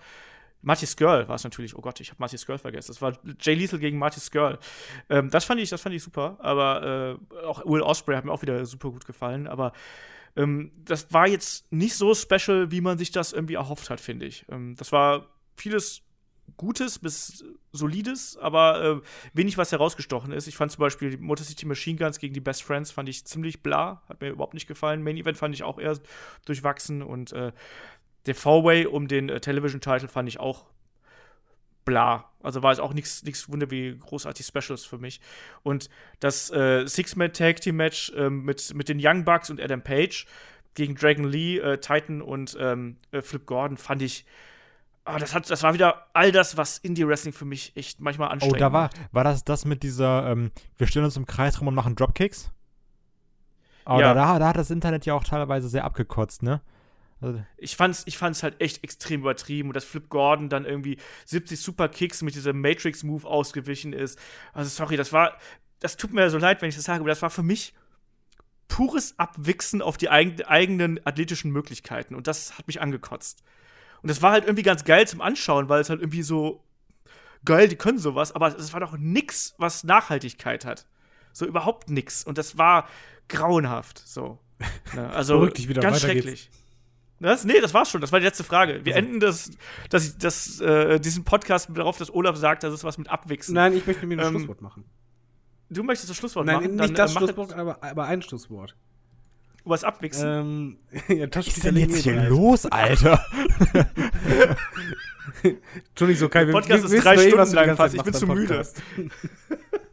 Weißt ja, Olaf massiert sich. Nein, lassen wir das.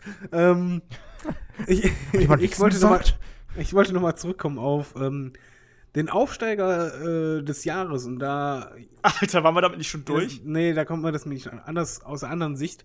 Und zwar, dass ich persönlich ähm, Headlock und zwar äh, da durch die User und durch die Hörer. Und das meine ich jetzt ernst, es ist auch kein Blabla, sondern ich finde es grandios, wie ähm, ihr, die Hörer, äh, uns unterstützt. Wie viele Fragen eingesendet werden, das ist ja unfassbar, wie viel wir im Laufe des Jahres gesammelt haben. Wenn du die ausdruckst, ey, kannst du deine Wohnung mit tapezieren. Super. Auch jetzt bei Patreon, dass wir halt so viel Unterstützer haben, hätte ich niemals gedacht, wenn man halt bedenkt, was Headlock im Laufe des Jahres da erlebt hat und, und die Crew und auch mal äh, welche von euch kennenzulernen. Das finde ich persönlich, das ist so mein, mein Highlight schlechthin, wenn ich jetzt hier beim Podcast sitze und das ist auch kein Blabla, sondern ist wirklich ernst gemeint, weil das ist keine Selbstverständlichkeit, weil äh, prozentual gesehen, wie viel von euch interagieren und, und richtig Bock drauf haben und äh, mit uns auch diskutieren und so, das ist schon großartig. Ja, das ist eigentlich ein schönes, äh, ein schönes Thema, was wir noch zum Schluss aufgreifen können. Passt eigentlich auch zum Jahresrückblick natürlich.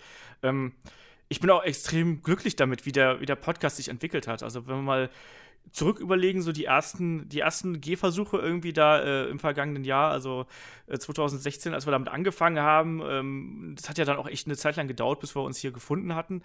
Ähm, aber ich glaube, dass wir mittlerweile auch echt einfach eine, wir machen halt einfach, glaube ich, auch hier einen, einen, guten Job. Und vor allem das Schönste, was ich einfach hier finde, wir sind halt alle mit Herz dabei. Wir sind alle mit Herz für Wrestling dabei. Wir sind, wir stellen immer das Wrestling in den Vordergrund. Das ist für mich ganz wichtig. Ich finde, dass ähm, man nicht ich, ich finde es immer schwierig, wenn man so, so ein Projekt macht und dann irgendwie die Charaktere selber in den Vordergrund stellt. Und ich finde, wir haben alle unsere Position hier innerhalb des Podcasts gefunden, aber das Wichtigste für uns alle ist halt eben das Wrestling. Und ich glaube, das ist auch was, was wir mit ganz vielen Leuten, die halt den Podcast hier hören, eben teilen.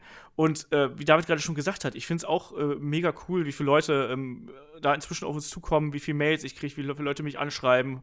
Ähm, und äh, die Fragen, die hier immer reinkommen, ähm, die werden ja auch immer immer, wie soll man sagen, ähm, vielschichtiger und unterhaltsamer irgendwie. Also auch manche, manche Sachen, auf die wir selber gar nicht kommen würden. Und es ist mega interessant auch zu hören, ähm, wie ihr das äh, Wrestling, das aktuelle Wrestling wahrnehmt und äh, was, was euch da interessiert. Das ist ja auch wichtig für uns. Ne? Also, und Patreon ist natürlich auch noch eine Geschichte gewesen, die jetzt dieses Jahr für uns extrem geprägt hat. Also ähm, die Planung, dass wir das da, dass wir das da ähm, bei Patreon aufsetzen, die ging ja schon früher los. Ähm, und ich bin auch echt überrascht davon, wie viele Leute mittlerweile ähm, Headlock erreicht, egal ob es über Patreon oder YouTube oder halt über den normalen Feed ist. Ähm, wie gesagt, wir haben angefangen mit, ich weiß gar nicht, äh, 50 oder 100 Hörern oder wenn überhaupt irgendwie so. Und mittlerweile sind wir da halt im, äh, ja, keine Ahnung, locker im, im, im, vierstelligen Bereich irgendwie nach einer Woche. Also das ist halt schon krass. Und also da haben wir dann, bei YouTube sieht man das ja ganz klar. Also da haben wir dann irgendwie anderthalb tausend äh, Klicks teilweise pro Podcast, je nachdem, wie das Thema ist. Ähm, und das Ding ist, was ich total bewundernswert finde, dass das auch nicht nur Leute sind, die da reinklicken, sondern wir können ja sehen, wie, äh, wie lange ihr diesen Podcast tatsächlich hört. Und das sind teilweise dann äh, bei YouTube auch über eine Stunde oder sonst irgendwas. Das ist halt mega geil, dass euch das offensichtlich so gefällt, was wir hier machen. Und ähm, deswegen ist, ist, jede, jede Zuschrift und jedes Feedback ist halt für uns ein, äh, ja, ein, ein, ein, kleiner, ein kleiner Pinfall, ein kleiner Sieg in irgendeiner Form und eine kleine Auszeichnung. Und ich glaube, äh, da spreche ich für alle, wenn ich sage, wir sind da sehr, sehr dankbar für und äh, wir haben da Spaß dran. Ich, wir haben uns auch hier, das ist ja auch wiederum was, das hat David auch gerade so ein bisschen angedeutet, dass wir hier so ein bisschen in, wir kannten uns ja eigentlich alle vorher gar nicht so eng. Also das ist ja auch so ganz kurios, weißt du, ich kannte David ja auch nur von, glaube ich, zweimal auf der Gamescom treffen oder sonst irgendwas. Und ich kannte euch gar nicht. Ähm, genau. Und Kai war und er war auch einmal bei WrestleMania bei mir im Wohnzimmer und hat Burger gegessen. Wollte ich gerade sagen, die du mir gemacht ja. hast. ne, und guck mal, guck mal Shaggy habe ich dieses Jahr beim Karat kennengelernt zum Beispiel. Ähm, und, und der, der kommt jetzt nächste Woche vorbei und dann gehen wir irgendwie einen trinken mit Kai zusammen. Da bin ich immer dabei. So, also ja, eben, natürlich, es gibt Alkohol, da ist äh, Kai immer dabei, ne? Und auch, auch, äh, auch Ulrich und Chris, ähm, die kenne ich auch sonst nur vom Job und jetzt quatschst du halt dann offenbar mit denen und ich finde das halt wichtig, dass hier ist, das ist ja mehr als jetzt nur ein, also ich, für mich ist das halt mehr als ein Podcast und das ist auch echt inzwischen so ein, so ein, äh, äh, ein Kreis von Kumpels geworden, die einfach äh, ihre Leidenschaft miteinander teilen. Ja, wir haben auch einen irgendwie. Gruppenchat, äh, Facebook zum Beispiel, wo, wir, wo eigentlich jeden Tag was ist. Also es ist halt eben nicht ja, nur wegen, ach, Podcast, alles klar, ich bin da, sondern wir reden über Wrestling, wir reden auch so und das macht echt Laune. Eben. Und das ist äh, eigentlich das, das Schönste an der Sache. Und ähm, ich weiß nicht, ich hoffe einfach, dass das so weitergeht und dass wir einfach weiter wachsen, dass ihr mit uns äh, noch ein bisschen äh, Spaß habt und dass ihr einfach mit uns hier den Weg äh, mitgeht. Äh, weil uns macht das mega Laune und äh, ich weiß gar nicht, was ich dazu noch sagen soll. Außer Danke vielleicht. Ich glaube, das ist das Beste, was man dazu sagen ich glaub, kann. Ich glaube, Danke ist ein gutes äh, Schlusswort. Ja, ich glaube auch. Ähm, aber das Schlusswort überlasse ich tatsächlich mal Shaggy, der dann auch nämlich noch ein. Ähm, äh, wir haben ja eigentlich gesagt, jeder sollte seine Highlights vortragen. Shaggy hat sich was anderes ausgedacht und das passte irgendwie in den gesamten Podcast nicht rein. Ähm, ich kann es ja sagen, David hat mich gerade angefragt, äh, dass ich doch Shaggys äh, Einspieler vergessen habe. So, nein, habe ich nicht. okay sondern äh, der passte halt einfach nirgendwo rein. Und äh, der, der, der, kommt jetzt gleich zum Schluss vor der, ähm, vor der Endmelodie. Ich weiß gar nicht, ich glaube, ich übergebe einfach nochmal das, das Wort an euch beide. Ich sag, ich sag danke fürs Zuhören und wir hören uns ja schon nächste Woche wieder mit dem, äh, mit dem nächsten Podcast. Aber ich gebe geb jetzt einfach mal an, an Kai zuerst, weil der hat noch nichts dazu gesagt. Mhm. Und danach darf David nochmal und dann äh, darf der Shaggy ran. Ja, gut, ich kann jetzt nicht viel Neues sagen, außer mich euch natürlich anschließen, ne? Ähm, war ein sehr geiles Jahr, wie gesagt. Also allein so, was sich da so entwickelt hat, jetzt auch so zwischenmenschlich, sage ich mal. Also wie gesagt, im Endeffekt, ich, wir kannten uns ja mehr oder weniger nicht. Und dann, wie David gesagt hat, saß ich halt bei dem irgendwie dann im März, April im Wohnzimmer. Wir haben WrestleMania zusammen geguckt, Burger gegessen. Das ist halt schon eine geile, eine geile Sache, die irgendwie passiert ist. Oder halt auch dadurch, dass ich dann irgendwie jetzt Olaf schon mehrfach bei der WXW getroffen habe und sowas auch mit, den ganzen Hörern und sowas, natürlich, du hast halt so diesen Stammkreis mit Tobi und so, generell, Tobi ist halt so, so die Kultfigur bei uns bei Headlock, der irgendwie, glaube ich, seit, seit Tag 1 dabei ist, gefühlt, was ich halt sehr, sehr cool finde. Und ja, ist einfach, also ich, wie gesagt, ich mag die Hörerschaft, ich finde es geil, was für einen Support wir haben. Und wenn ihr bei der WXW seid, kommt vorbei, ich trinke einen mit euch. Genau. Dominik nicht zu vergessen, der war auch wirklich fantastisch. Dominik ist der Erste, also The Pig Must Die auf Twitter. Ähm, ähm, der ist der Erste, der uns ähm, äh, bei iTunes bewertet hat Echt? übrigens. Kannst, kann man doch bis heute noch nachgucken. Ja, ja. ist auch ein guter Stimmt, Mann, ich, er, er, hat Musikgeschmack. Stimmt, ich, ich habe immer ja. den, den, den, den Twitter-Handle gelesen. Aber guck mal, Dominik sehen wir ja auch wieder am genau. Wochenende. Genau. Ist einfach, also wie, es ist halt so wirklich, man, man, kennt die Leute jetzt ja schon teilweise sogar. Also halt gut. Das, ich mag das einfach, so was sich da für eine Community ergeben hat.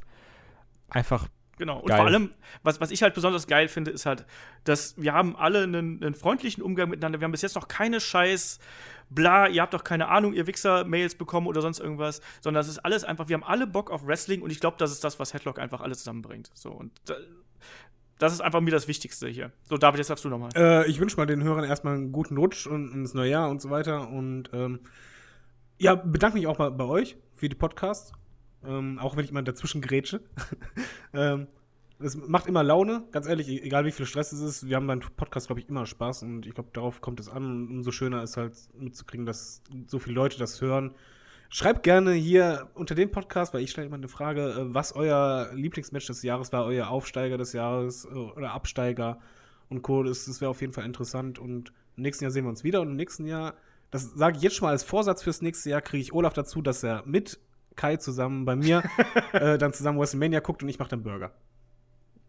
Das ich bin gespannt. Ansonsten, ansonsten natürlich auch, wenn euch das hier gefallen hat, wenn ihr wirklich hier fast drei Stunden mit uns durchgehalten habt, ne, dann und ihr es noch nicht getan habt, schaut auf iTunes vorbei, bewertet uns da, unterstützt uns bei Patreon. Und äh, ich sag noch mal danke, danke, danke für äh, ganz viel Feedback, für ganz viel Unterstützung und äh, für den ganzen Spaß, den wir hier alle gemeinsam haben. Und äh, in dem Sinne übergebe ich das letzte Wort äh, für diese Rückblicksausgabe an den Shaggy und sag, äh, wir hören uns nächste Woche wieder dann zum Ausblick und macht's gut bis dahin. Ciao. Tschüss. Ja, hallo liebe Headlock-Hörer. Ein wunderschönes Jahr 2017 geht zu Ende. Ich könnte jetzt viel erzählen, was im Wrestling passiert ist. Das habt ihr alles mitbekommen. Ich könnte meine Prognosen fürs neue Jahr irgendwie euch mitteilen, aber da habt ihr sicherlich eigene und das werden wir sicherlich noch oft genug in kommenden Podcasts tun. Stattdessen habe ich mir überlegt, euch ein wunderschönes Gedicht vorzutragen von dem großartigen Sebastian 23. Mit Hilfe von Lars Ruppel, einem guten Bekannten von mir, auch ein ähm, sehr toller Poetry Slammer. Geht zum Poetry Slam, wenn ihr das wollt. Es lohnt sich nämlich meistens. Aber dieses Gedicht ist ein wunderschönes Gedicht, wie gesagt, von Sebastian 23 und es heißt Zeit für Lyrik. Bäume sind Büsche auf Balken. Schrauben sind Nägel mit Falten. Flüsse sind Meere auf Reisen. Zugfahren ist Fließen auf Gleisen. Träume sind Schlaf mit Ideen. Igel sind Kakteen, die gehen. Fenster sind gläserne Mauern. Berge sind Wellen, die dauern. Pogen ist Tanzen mit Prügeln. Kamele sind Pferde mit Hügeln. Regen sind Wolken, die welken. Regeln, Vorschläge, die gelten. Netze sind Tücher mit Löchern, Pfauen sind Vögel mit Fächern, Biere sind Räuche in Bechern. Schnecken sind Schlangen mit Dächern. Säulen sind Bäume aus Steinen, Tische sind Böden auf Beinen. Schuhe sind Mützen für Füße, Kekse sind Brote mit Süße. Beine sind Arme zum Laufen, Mauern sind sehr gerade Haufen, Eier sind werdende Hennen, Sekunden sind Stunden, die rennen. Koma ist Amok im Spiegel, Kakteen sind fußkranke Igel, Schränke sind Häuser für Sachen, Weinen ist trauriges Lachen. Wolken sind Pfützen, die fliegen, Zs sind Ns, wenn sie liegen, Weizen sind Gräser mit Ähre. Schwimmen ist Fliegen für Schwere. Dankeschön. Das war Zeit für Lyrik von Sebastian 23, Lars Ruppel und Michael Schecki Schwarz. Und ähm, es war mal wieder schön. Ich freue mich auf baldiges Wiederhören mit euch allen. Danke, Olaf und dem gesamten Team und allen Hörern. Bis bald.